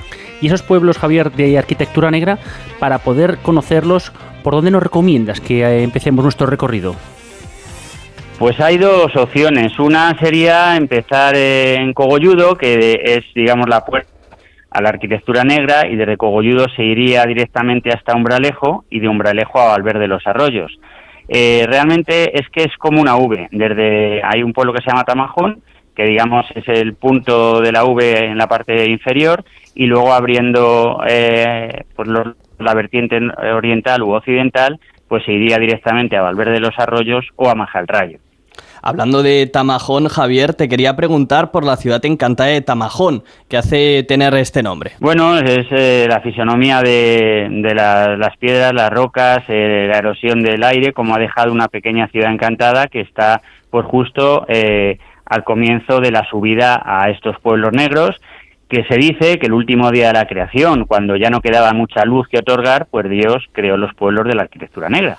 Pues nada, pues menudo, menuda historia bíblica para visitarlos. Javier Segura, guía oficial de turismo de Guiarte Guadalajara, que también eres guía oficial de la oficina de turismo de, Cogu- eh, de Cogolludo. Que vaya muy bien, hasta la próxima. Buenos días. Muy buenos días. De la arquitectura negra y dorada pasamos ahora al rojo que llena los pueblos de Segovia. Nos acompaña María Alcázar Rus, que es guía de la Asociación de Guías Turísticos de Segovia. ¿Qué tal? Muy buenos días. Hola, buenos días. ¿Por qué reciben este Encantada. nombre? Pues como muy bien decía mi colega, mm, directamente por el material de construcción que se ha utilizado en, en estos pueblitos. Mm, Nosotros tenemos la suerte, bueno, primero me gustaría localizar un poco el lugar en el que estamos, porque a veces hablamos de una manera un poquito abstracta. Estaríamos en la zona de la Sierra de Ayllón, que sería la parte más meridional del sistema central. Hay una zona que a mí me gusta especialmente, que es lo que conocemos como el pico de las tres provincias. Una parte pertenece a Madrid, otra a Guadalajara, como muy, bien decía mi compañero, y la otra Segovia. Entonces, por ese motivo, porque los límites geológicos no tienen nada que ver con los límites provinciales o autonómicos, compartimos esa arquitectura negra, también una arquitectura de pueblos amarillos, y los rojos, que serían un poco diferentes diferentes a lo que ha contado mi compañero. María, cuéntame, ¿cuál es el mejor punto en el que empezar el recorrido y en cuál acabarlo? Pues mira, yo suelo empezarlo en Riaza, porque Riaza es un referente muy importante. Casi todo el mundo conoce la estación de esquí de La Pinilla, entonces, bueno, desde Riaza cualquier día de otoño, que es la mejor época para visitar esta zona, porque la vegetación también es muy cambiante y los tonos van haciendo una otoñada muy diferente según las temperaturas van bajando pues em, permite a lo mejor un día de estos que vamos a Riaza y que ya no sabemos qué más hacer porque no se puede eh, todavía esquiar o hacer un paseo más largo, hacer la ruta, porque realmente la ruta es muy cómoda, la hacemos en coche y es una ruta que empezando en Riaza y pasando por Santibáñez de Ayllón, que realmente no entra dentro de este grupo de pueblos de colores, de los ocho grupos que nosotros tenemos definidos, pero claro, tenemos que movernos por un espacio y por una carretera lógica. Terminaría en Ayllón, que es otro pueblo precioso. Los dos, Riaza y Ayllón, son de los pueblos más bonitos de España y menos conocidos, y es una pena. Y de estos pueblos rojos, que también los hay amarillos y negros dentro de Segovia, ¿qué características tiene su arquitectura? Pues mira, la arquitectura, primero, la diferenciación del color, como decía mi compañero, está condicionada por el material geológico del suelo en el que ellos están construidos. Así como lo tenemos, por ejemplo, los pueblos amarillos, que serían Alquité y Martí Muñoz de Aillón. Ahí lo que se ha utilizado para construir han sido eh, cantos rodados, que están, en su formación es cuarcita, y un cuarzo que acaba teniendo un tono dorado, como decía mi compañero, es como si estuviesen desteñidos en un tono naranja. Y ese material, que era el que ellos tenían en el suelo, pues sencillamente colocaban una piedra junto a la otra y cuando ya habían hecho una hilera, una em, fila lisa de pizarra para mantener la horizontalidad. Esos serían los pueblos amarillos. Después tendríamos los pueblos rojos, que tienen un componente mm, eh, arquitectónico muy distinto, porque ahí lo que se utiliza son sillares de piedra ferruginosa. El hierro, sabes, que da como resultado unos tonos rojizos fantásticos. Y no solamente el color natural, sino que esas arcillas, que también se consiguen ahí, se utilizaban para hacer rebocos. Y es el color del almagre, es un color apimentonado, muy hermoso, em, muy lucido y, bueno, son pueblos muy, muy atractivos. Y luego estarían los pueblos negros. Bueno, dentro de los rojos tendríamos, por ejemplo, Madriguera, que es el más conocido. Villacorta, fijaros el nombre. ¿eh? La característica común es que todos los pueblos son muy chiquititos. O el Negredo. Y luego dentro de los pueblos negros, pues tendríamos Becerril, Serracín y el Mullo, que están construidos no solamente los muros, y, sino también las cubiertas con, con pizarra. Y a la hora de construir, pues bueno, contaros que cuando hacemos estas rutas no venimos buscando una gran catedral, una gran iglesia. Lo que venimos es hacer un homenaje a nuestros antepasados, a su sentido común, a su inteligencia, a la forma de aprovechar el suelo que ellos pisaban, que cuando no podían desarrollar sus labores agrícolas o ganaderas, construían sus casas con el material que tenían debajo de, de sus pies y que han dado como resultado final arquitecturas muy interesantes, con entramados de madera, por ejemplo, con galerías, con balconadas de madera. Todo eso es muy bonito. ¿Y podemos hacer rutas de senderismo de paso que vamos a ver estos pueblos de colores? No es que podamos, es que debemos, ¿vale? Es que debemos, porque en esta zona tenemos también eh, por lo menos dos grandes alledos eh, hay uno que es muy conocido, que es Tejera Negra, que tiene más limitaciones, pero hay otro que me gusta a mí especialmente, que es el de la Pedrosa. Entonces, empezando por el Alledo, que en otoño se pone rojo, y continuando con los robles, eh, zonas en las que podemos encontrar encinas, tejos, cervales, la vegetación es muy variada. Y entonces eso es un valor añadido a esa arquitectura tradicional y popular de nuestros pueblos. Y para recuperar fuerzas, María, porque esto estamos hablando de Segovia. Aquí los platos de, los asados y los de cuchara son religión. Aquí, ¿qué nos, nos, podemos comer después de una rutita de senderismo por ahí, por, por esos entornos naturales tan maravillosos? Indiscutiblemente el cordero, aquí es la joya de la corona. Aunque haya en algunas zonas, por ejemplo en la capital, donde el cochinillo parece que se oferta más, pero tradicionalmente esta zona, la ganadería era sobre todo eh, rebaños de oveja, a veces merina y a veces churras. ¿eh? De ahí viene lo de mezclar churras con merinas o confundir los churros con los merinos.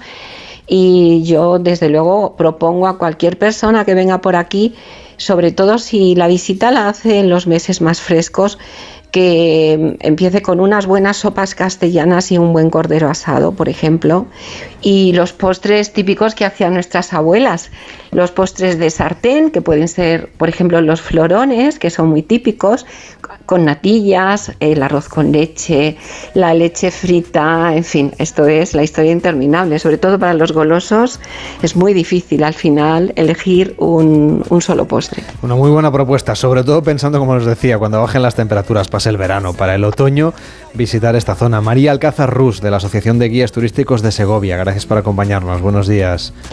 Gracias a vosotros. Mira, quería no quería terminar sin eh, agradecer que contéis con los guías oficiales ahora mismo, que estamos teniendo una competencia a veces muy dura y bastante desleal por parte de otras personas que a lo mejor no tienen la capacitación ni la formación. Y recordaros que estamos, eh, las asociaciones, estamos para ayudar a todas las personas que quieran venir tanto a Guadalajara como a Segovia para poder co- eh, conformar un viaje completo según sus necesidades. Pues claro que sí, como en otros muchos campos hay que ponerse en manos de profesionales. Hasta la próxima, muy buenos días. En Onda Cero, gente viajera. Carlas Lamelo. Almería, eres mi sol. Sol que ilumina majestuosos pueblos y enigmáticos rincones. Sol que embellece monumentos y descubre tradiciones. Sol que enciende sabores únicos. Luz auténtica, única e inesperada. Eres historia, arte y pasión. Almería, eres mi sol. El sol que necesito. Diputación de Almería y Costa de Almería. Es que la casa se queda cerrada muchos meses. Bueno, la casa está cerrada, pero ya está protegida. Con los detectores de las puertas sabemos intentar entrar. Y con las cámaras detectamos cualquier movimiento. Nosotros recibimos las señales y las imágenes y las ponemos a disposición de la policía. Y eso sirve para que puedan desalojar la casa. Así que tranquilo, que nosotros nos anticipamos y sabemos cómo actuar. Este verano protege tu hogar frente a robos y ocupaciones con la alarma de Securitas Direct. Llama ahora al 900-272-272. ¿Se acabó el fin de semana? Tranquilo, toma Ansiomet. Ansiomet con asuaganda te ayuda en situaciones de estrés y tensión mental. Y ahora también Ansiomet Autoestima, de Pharma OTC. Este verano empápate de los contenidos de AmiBox. Y diviértete mientras pescas los mejores trucos para gestionar la información que recibes, creas y compartes. Ponte en forma para crear tus propios contenidos de manera segura. Ya sabes. Con algunas de las caras más conocidas de las redes y de la tele. Buen rollo. Encuentra todos los vídeos en atresamibox.org. Y para los más pequeños, AmiBox Kids. ¡No te lo pierdas! AmiBox. Soy Victoria de Carglass. El aire acondicionado y las altas temperaturas pueden convertir un pequeño impacto en una grieta. No esperes a que se rompa. Pide cita en carglass.es y te lo reparamos en 30 minutos. Recuerda, pon siempre carglass.es. Carglass cambia, Carglass repara. Cuidado con la sopa, que quema. Siempre hay alguien que cuida de ti. En Autocontrol, anunciantes, agencias y medios, llevamos 25 años trabajando por una publicidad responsable. Campaña financiada por el Programa de Consumidores 2014-2020 de la Unión Europea. Mientras tú escuchas esto, Olga está corrigiendo unos exámenes. Roberto está preparándose un guion y Hugo está saliendo a entrenar. Y al mismo tiempo, todos están buscando la cura de la leucemia infantil. Porque todos los que colaboramos con la Fundación 1 entre 100.000 formamos parte del mayor equipo investigador del mundo. Súmate en unoentre100.000.org. Entonces, ¿cómo os podéis anticipar exactamente? Pues mira, todos los puntos de acceso a tu vivienda los protegemos con sensores avanzados. El caso es que nos avisan antes de que alguien entre. Y las cámaras de seguridad nos ayudan a saber qué está pasando. Y como son inteligentes, sabemos si es una persona o un gato, en fin, si hay un peligro real o no, para así enviarte ayuda cuanto antes si lo necesitas. Este verano protege tu hogar frente a robos y ocupaciones con la alarma de Securitas Direct. Llama ahora al 900-272-272. En Onda Cero, gente viajera.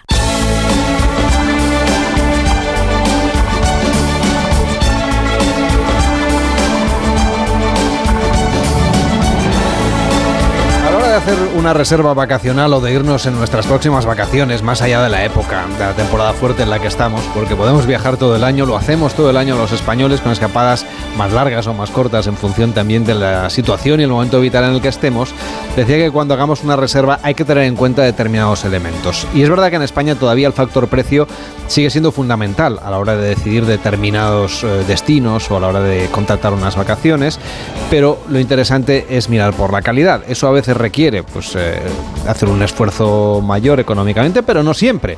Por eso queremos hablar sobre la calidad del sector turístico en España, que es no solamente pionero en el mundo, sino referencia, y lo vamos a hacer con Miguel Mirones, que es el presidente del Instituto para la Calidad Turística Española, del ICTE. ¿Cómo está, señor Mirones? Muy buenos días.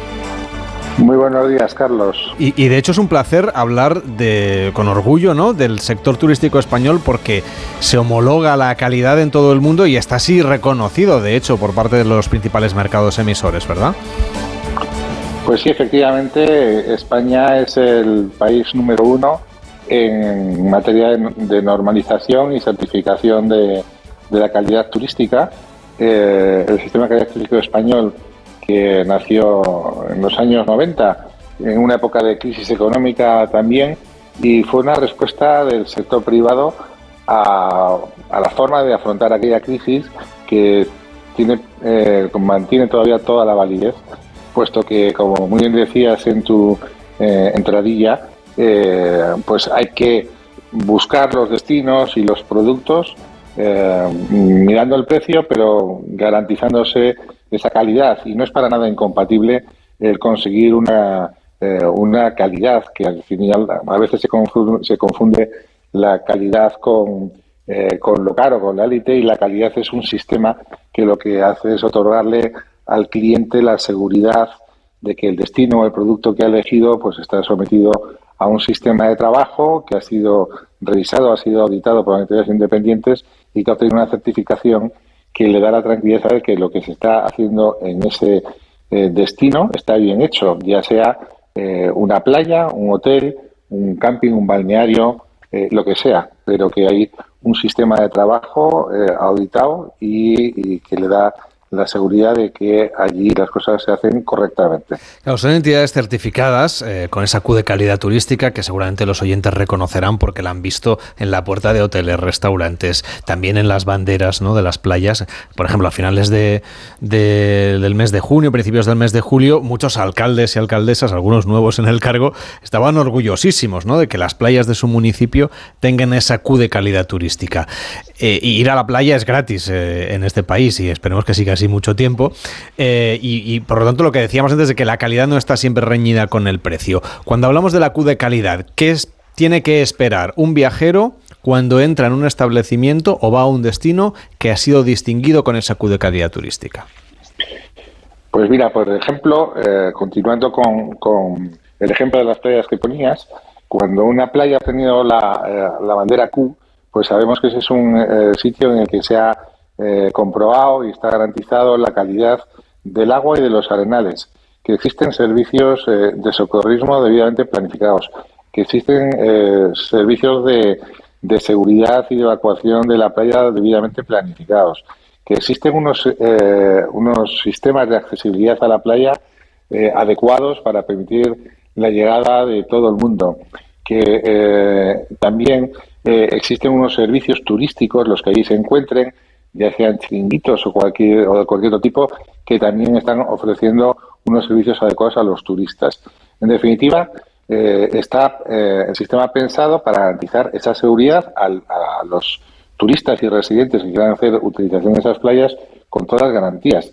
Eso a veces me dicen, bueno, pero es que yo conozco una playa no sé dónde que es maravillosa y que no hay nada y que no tiene la bandera eh, la bandera Q. Digo, efectivamente, no tiene la bandera Q porque no tiene nada. Eso no significa que la playa no sea maravillosa y que, y que sea una experiencia eh, mm, fantástica de poder disfrutar de ella. Pero claro, no hay nadie que puede garantizar esa prestación de servicios, esa seguridad eh, como decía anteriormente, de, socorrismo o de, seguridad ciudadana. ¿no? son, experiencias distintas. Es decir, uno puede estar en una cala perdida que tiene enormes encantos naturales, pero sabe que, que si tiene problemas de movilidad no, no va a poder acceder seguramente a esa cala o si tiene cualquier problema no, va a haber servicios de emergencia cerca. Exactamente. Es, es, es ese sistema que da, insisto, tranquilidad y seguridad a los, eh, a los turistas para poder utilizar pues ese producto concreto, esa, esa playa. Y cuando hablamos de hoteles o de restaurantes o de balnearios, eh, pasa un poco igual. Es decir, eh, hay, eh, hay establecimientos que, que se han preocupado de diseñar un sistema de trabajo que queda plasmado en un sistema de calidad del cual hace partícipe a toda la organización y que determina las formas en las que hay que, los protocolos a la hora de, trabajar en todos los diferentes departamentos.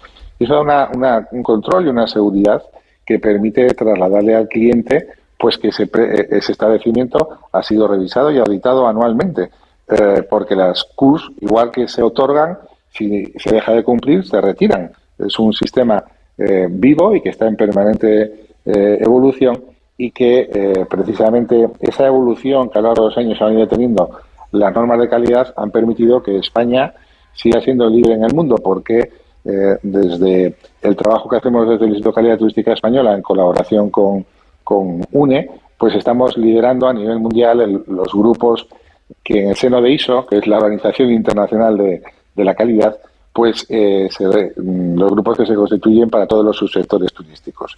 Y España, pues tenemos la presidencia y la secretaría de muchos de esos grupos, lo que nos permite hacer evolucionar el sistema adaptándolo a las nuevas demandas. Y desde ahí llegaríamos a la actual nueva demanda eh, de, toda la sociedad y de las nuevas generaciones sobre todo, que habla de la sostenibilidad. Claro, ustedes fueron especialmente relevantes a lo largo de su historia siempre, pero especialmente digo durante la época, mm, digamos, post-confinamiento, que estábamos en pandemia y donde se tenía que reactivar el sector del turismo y certificar las medidas que entonces se consideraban oportunas para intentar minimizar la expansión del virus.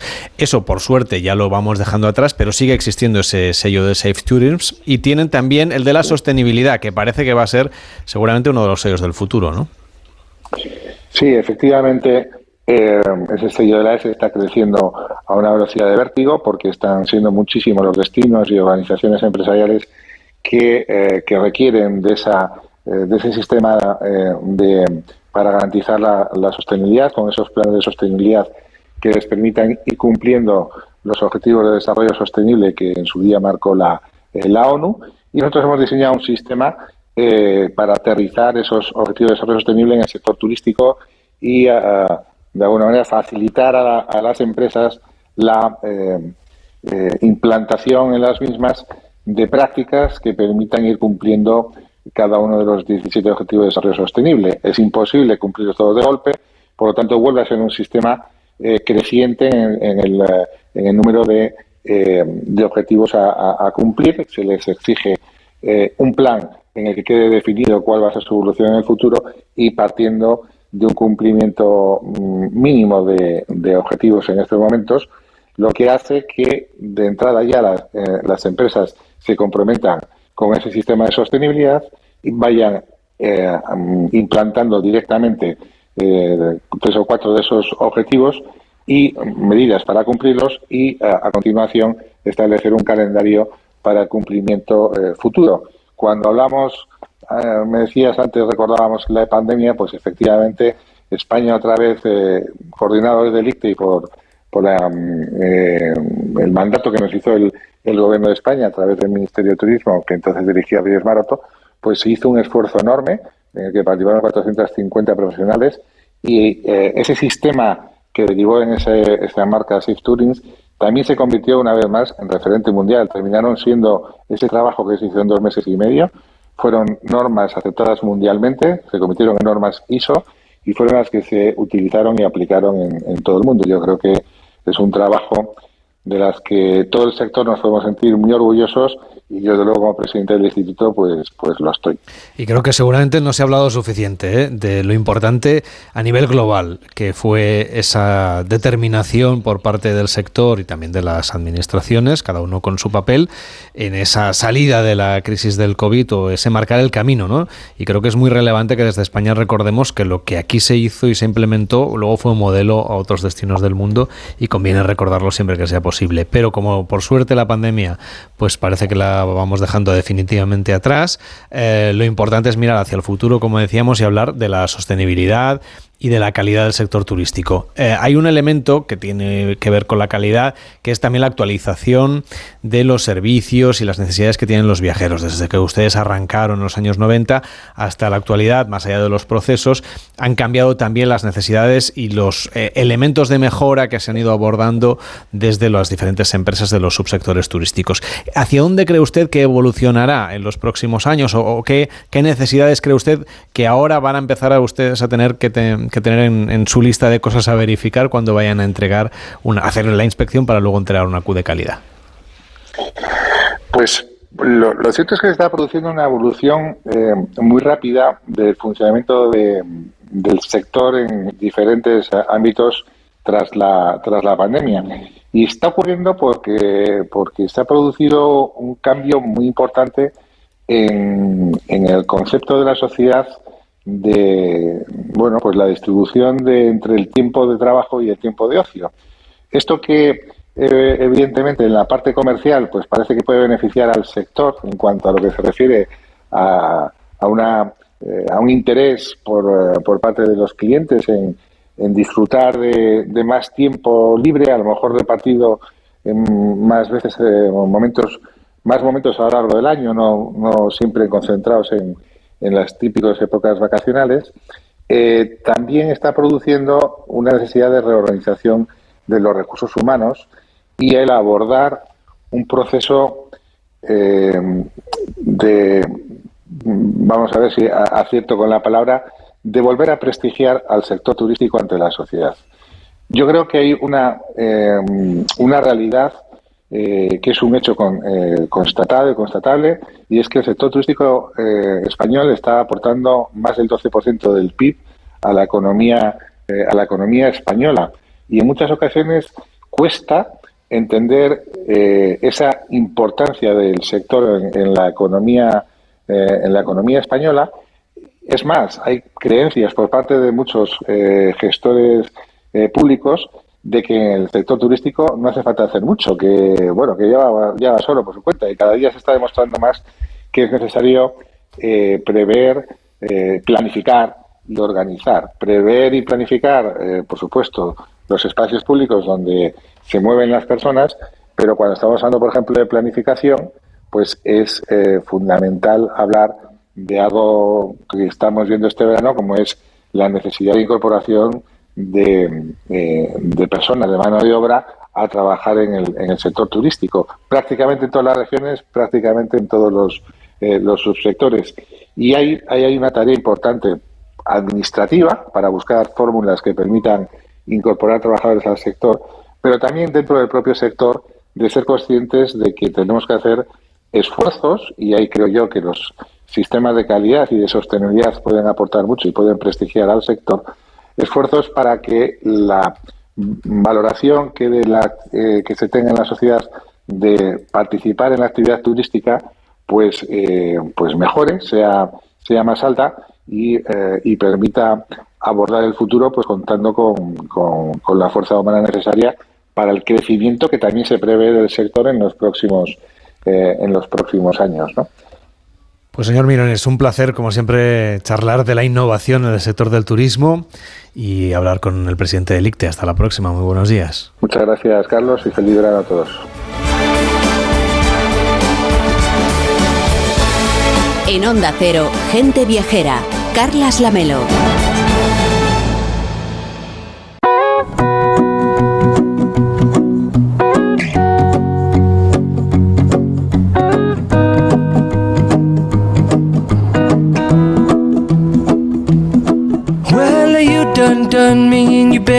Felt it. I tried to be chill, but you're so hot that I melted. I fell right through the cracks. Now I'm trying to get back. Además de las grandes vacaciones que solemos concentrar en verano, en Semana Santa o durante las Navidades, las escapadas cortitas de fin de semana o incluso de un solo día son los principales motivos viajeros de la gente viajera en España. Así que les proponemos un libro que se llama El norte de España en 50 viajes de un día. Miles de kilómetros para recorrer en coche, en moto, por las carreteras del norte de nuestro país. I'm yours.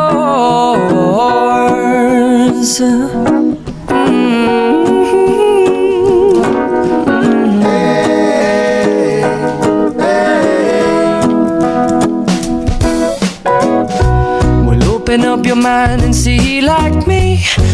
Open up your plans and damn, you're free. I look into your heart and you'll find love, love, love, and love. Listen to the music of the moment, people dance and sing.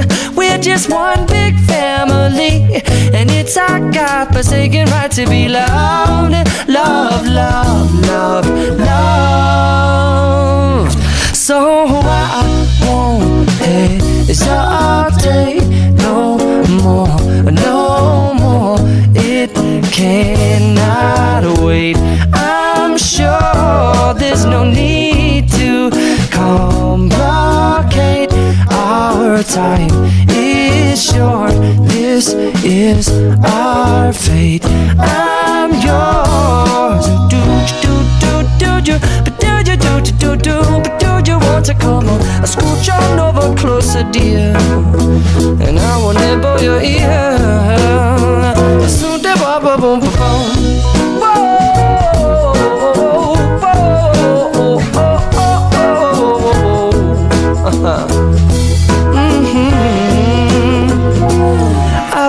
Spending way too long checking my tongue in the mirror and bending over backwards just to try to see it clearer. But my breath fogged up the glass, and so I drew a new face and I laughed. I guess what I'll be saying is there ain't no better reason to rid yourself of Almería, eres mi sol. Sol que ilumina enigmáticos paisajes y naturaleza salvaje. Luz de aguas cristalinas y cielo estrellado. Eres viento, sal, emoción y paz. Almería, eres mi sol. El sol que necesito. Diputación de Almería y Costa de Almería. Honda Cero Madrid 98.0 Te compra tu coche, te compra tu carro, te compra tu buga. Te compra tu furgo, te compra tu moto, te compra tu auto, caravan. ¿Te han hecho una oferta? Te la mejoramos. Has oído bien. Mejor precio garantizado y compromiso de pago en 24 horas. Ven a vernos. Dijiste que era para todos. Vuelve Mad Blue 2023, el concierto por y para las personas comprometidas. Dos días para disfrutar de artistas con ganas de salvar el planeta. La Tierra te está llamando. Es tiempo de actuar. Consigue tu entrada en WeGo o en madblue.es. ¿Sabes quién fue León de Grel? De Grel fue un nazi belga que huyó desde Oslo cuando se anunció el fin de la Segunda Guerra Mundial. Su avión se estrelló en la playa de la Concha y vivió en España durante 50 años, huido de la justicia y esquivando todas las peticiones de extradición. En materia reservada de La Rosa de los Vientos, hablaron de su historia aportando datos que pocos conocen. Si no escuchaste el programa o quieres volver a escuchar cualquier sección a la carta, entra en la web y en la app de Onda Cero. No te pierdas nada. Onda Cero, tu radio. En el verano de 2022 en España, más de 250.000 hectáreas fueron pasto de las llamas, el equivalente a casi medio millón de campos de fútbol. El fuego se cobra vidas humanas, destruye bosques, cultivos, animales, rompe el ritmo y los ciclos de la naturaleza. Seamos responsables y colaboremos en la prevención de incendios. No tiremos corillas, disfrutemos de las barbacoas en sitios permitidos, no dejemos residuos en el campo. Intentemos luchar entre todos para no repetir un verano de fuego. Onda Cero, comprometidos con la sostenibilidad y contra el cambio climático. En Onda Cero, gente viajera, Carlas Lamelo.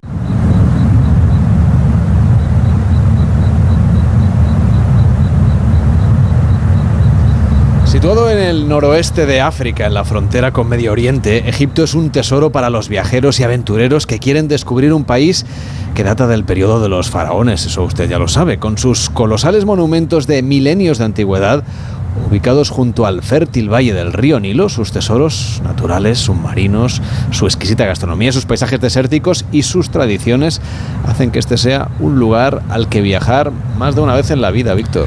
Desde luego, y conocidas son sus colosales pirámides de Giza y la Gran Esfinge, o las tumbas de los reyes eh, cerca de Karnak, o Luxor con sus jeroglíficos. También, bueno, en el Cairo descubrimos los barrios cristianos como el Copto con sus iglesias, tradiciones, los monumentos otomanos, la, la mezquita de Muhammad Ali o la ciudad de los muertos. Pero es que también encontramos yacimientos arqueológicos como el de Ochirrinco, al sur del Cairo, que se superponen restos de épocas saita, persa, griega, romana, cristiano-bizantina. Vamos, que tenemos una gran riqueza que atesora milenios y que podemos descubrir poco a poco.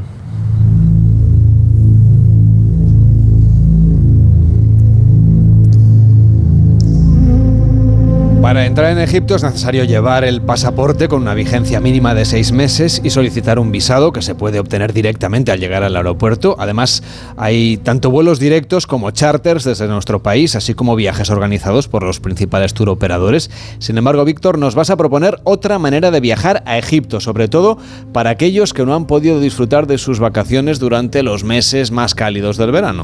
Desde luego, y les voy a proponer un viaje de descubrimiento personal fuera de los grandes circuitos, en el que no vamos a lo mejor a poder ver en una semana pues todos los principales yacimientos, pero lo vamos a hacer de una manera más dosificada y vamos a poder llegar a algunos de ellos con otro sabor, un aire más de tren, de aventura, eh, con la gente local y pudiendo disfrutar también de ciudades como El Cairo y Alejandría. ¿Y cómo deberíamos empezar a organizar ese viaje? Pues mira, lo importante es llegar a El Cairo y por qué no hacerlo también ahorrándonos un poco de dinero. Podemos hacerlo de la manera más económica con escala en Estambul a través de las líneas aéreas turcas y es una opción que incluso pues, nos permite hacer una escala un poquito más larga en la ciudad del Bósforo y disfrutar también de, Turquía. Y bueno, pues antes de llegar a esa gran metrópoli de- del Cairo, pues disfrutamos de otros sabores.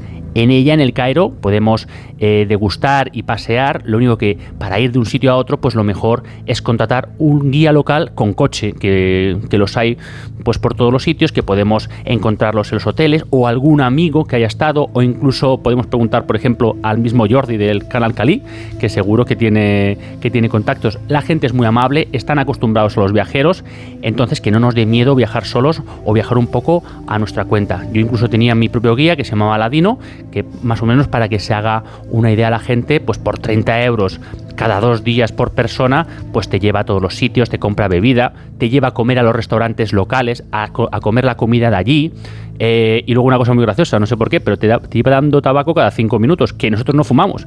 Así que acabamos con, la, con los bolsillos llenos de, de cigarrillos de Cleopatra. Bueno, pues nada, que es un, un recuerdo, un- digamos, es una anécdota de un viaje a Egipto, pero para quien viaje por su cuenta, como decíamos, y vaya al Cairo, que es la capital, ¿qué es lo que le recomendarías? Pues mira, las pirámides de Giza, Saqqara o Memphis son imprescindibles, pero yo de verdad que recomiendo que la gente se acerque a Dashur, donde encuentra la pirámide roja y la pirámide inclinada. La roja se puede además visitar, se baja hasta el sarcófago, normalmente no hay nadie.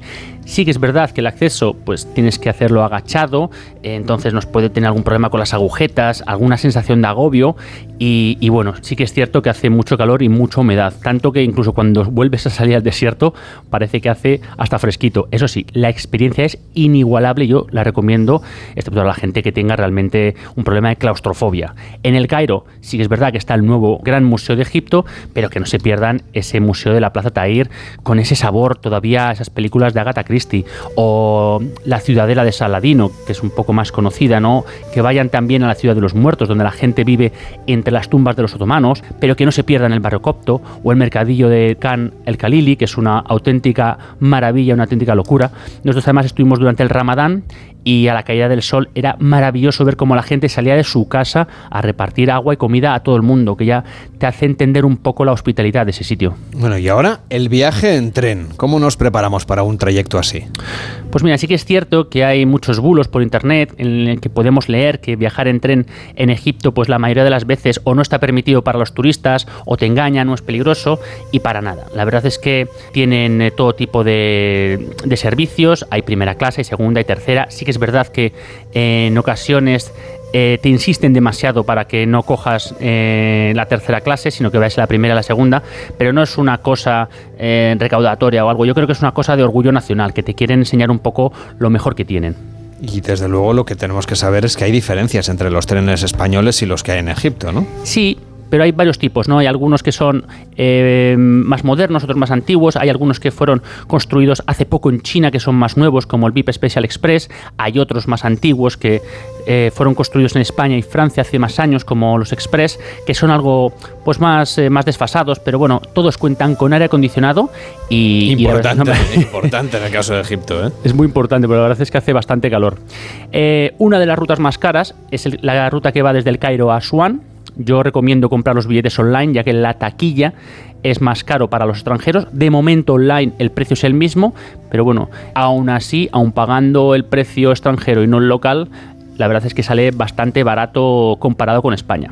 En ese viaje pues podremos ir viendo aparte de los paisajes del desierto y esa maravillosa ribera del Nilo, pues podemos detenernos en Luxor y en Karnak a ver los templos, que son exquisitos. Si queremos dormir en Luxor, pues tenemos alojamientos a muy buenos precios, muy baratos, hay que decirlo, también los hay, aunque si nos hemos ahorrado pues un poquito de dinero durante el viaje, pues vale la pena darnos un caprichito y a lo mejor pues hospedarnos algún día en un hotel de lujo, ¿no? Para disfrutar también de, de esos servicios. ¿Que queremos ir al Valle de los Reyes? Pues igual que en el Cairo, negociamos con un conductor, un guía local y que nos lleve allí. Eso sí, pagamos siempre cuando hayamos vuelto al hotel. Y para aprovechar más el día, ¿hay viajes, no sé, en tren que sean nocturnos? Desde luego, y son una maravilla, tanto a Luxor como a Asuán o Alejandría también. Los gestiona una empresa que se llama Watania y están equipados con camas, con compartimentos de cabinas individuales o dobles y tiene, bueno, pues ese puntito, como decíamos, de, del Orient Express, de la Agatha Christie, ¿no? De poder remontar el Nilo tumbado en una buena cama. Los servicios son muy buenos y eso sí, como decíamos antes, los precios comparándolos con España, pues eh, no son caros. Si los comparamos con los precios egipcios, pues sí que es verdad que asusta un poco. ¿Puede hacerse el viaje por carretera, por ejemplo, si no queremos ir en tren? a mí me parece una genial idea, se puede hacer, es seguro. Sí que es verdad que tenemos que tener un poquito de cuidado a la hora de conducir, sobre todo en las ciudades como el Cairo o como Alejandría, porque no hay un semáforo. Bueno, yo he visto una, una señal en la Plaza Tajir, pero de verdad que creo que estaba de decoración. Si no tenemos experiencia a la hora de conducir en África o en Sudamérica, sí que es verdad que mejor hacerlo por fuera y sobre todo pues llevar un todoterreno bien equipado, con ruedas, con depósitos de agua, con depósitos de gasolina, con un buen mapa. Pero esto nos permite pues acercarnos a otros sitios donde no llegan tantos turistas como el desierto blanco o los pueblos oasis del desierto negro, a la península del Sinaí, también llegar al lago Nasser y a Busimbel, que por cierto recomiendo ir a ver el yacimiento arqueológico, pero por favor que, que la gente se quede a dormir en el pueblo de Abu Simbel porque es una maravilla. Pues gracias, Víctor Herranz, por este recorrido alternativo por Egipto. Hasta la próxima. Buenos días. Muy buenos días.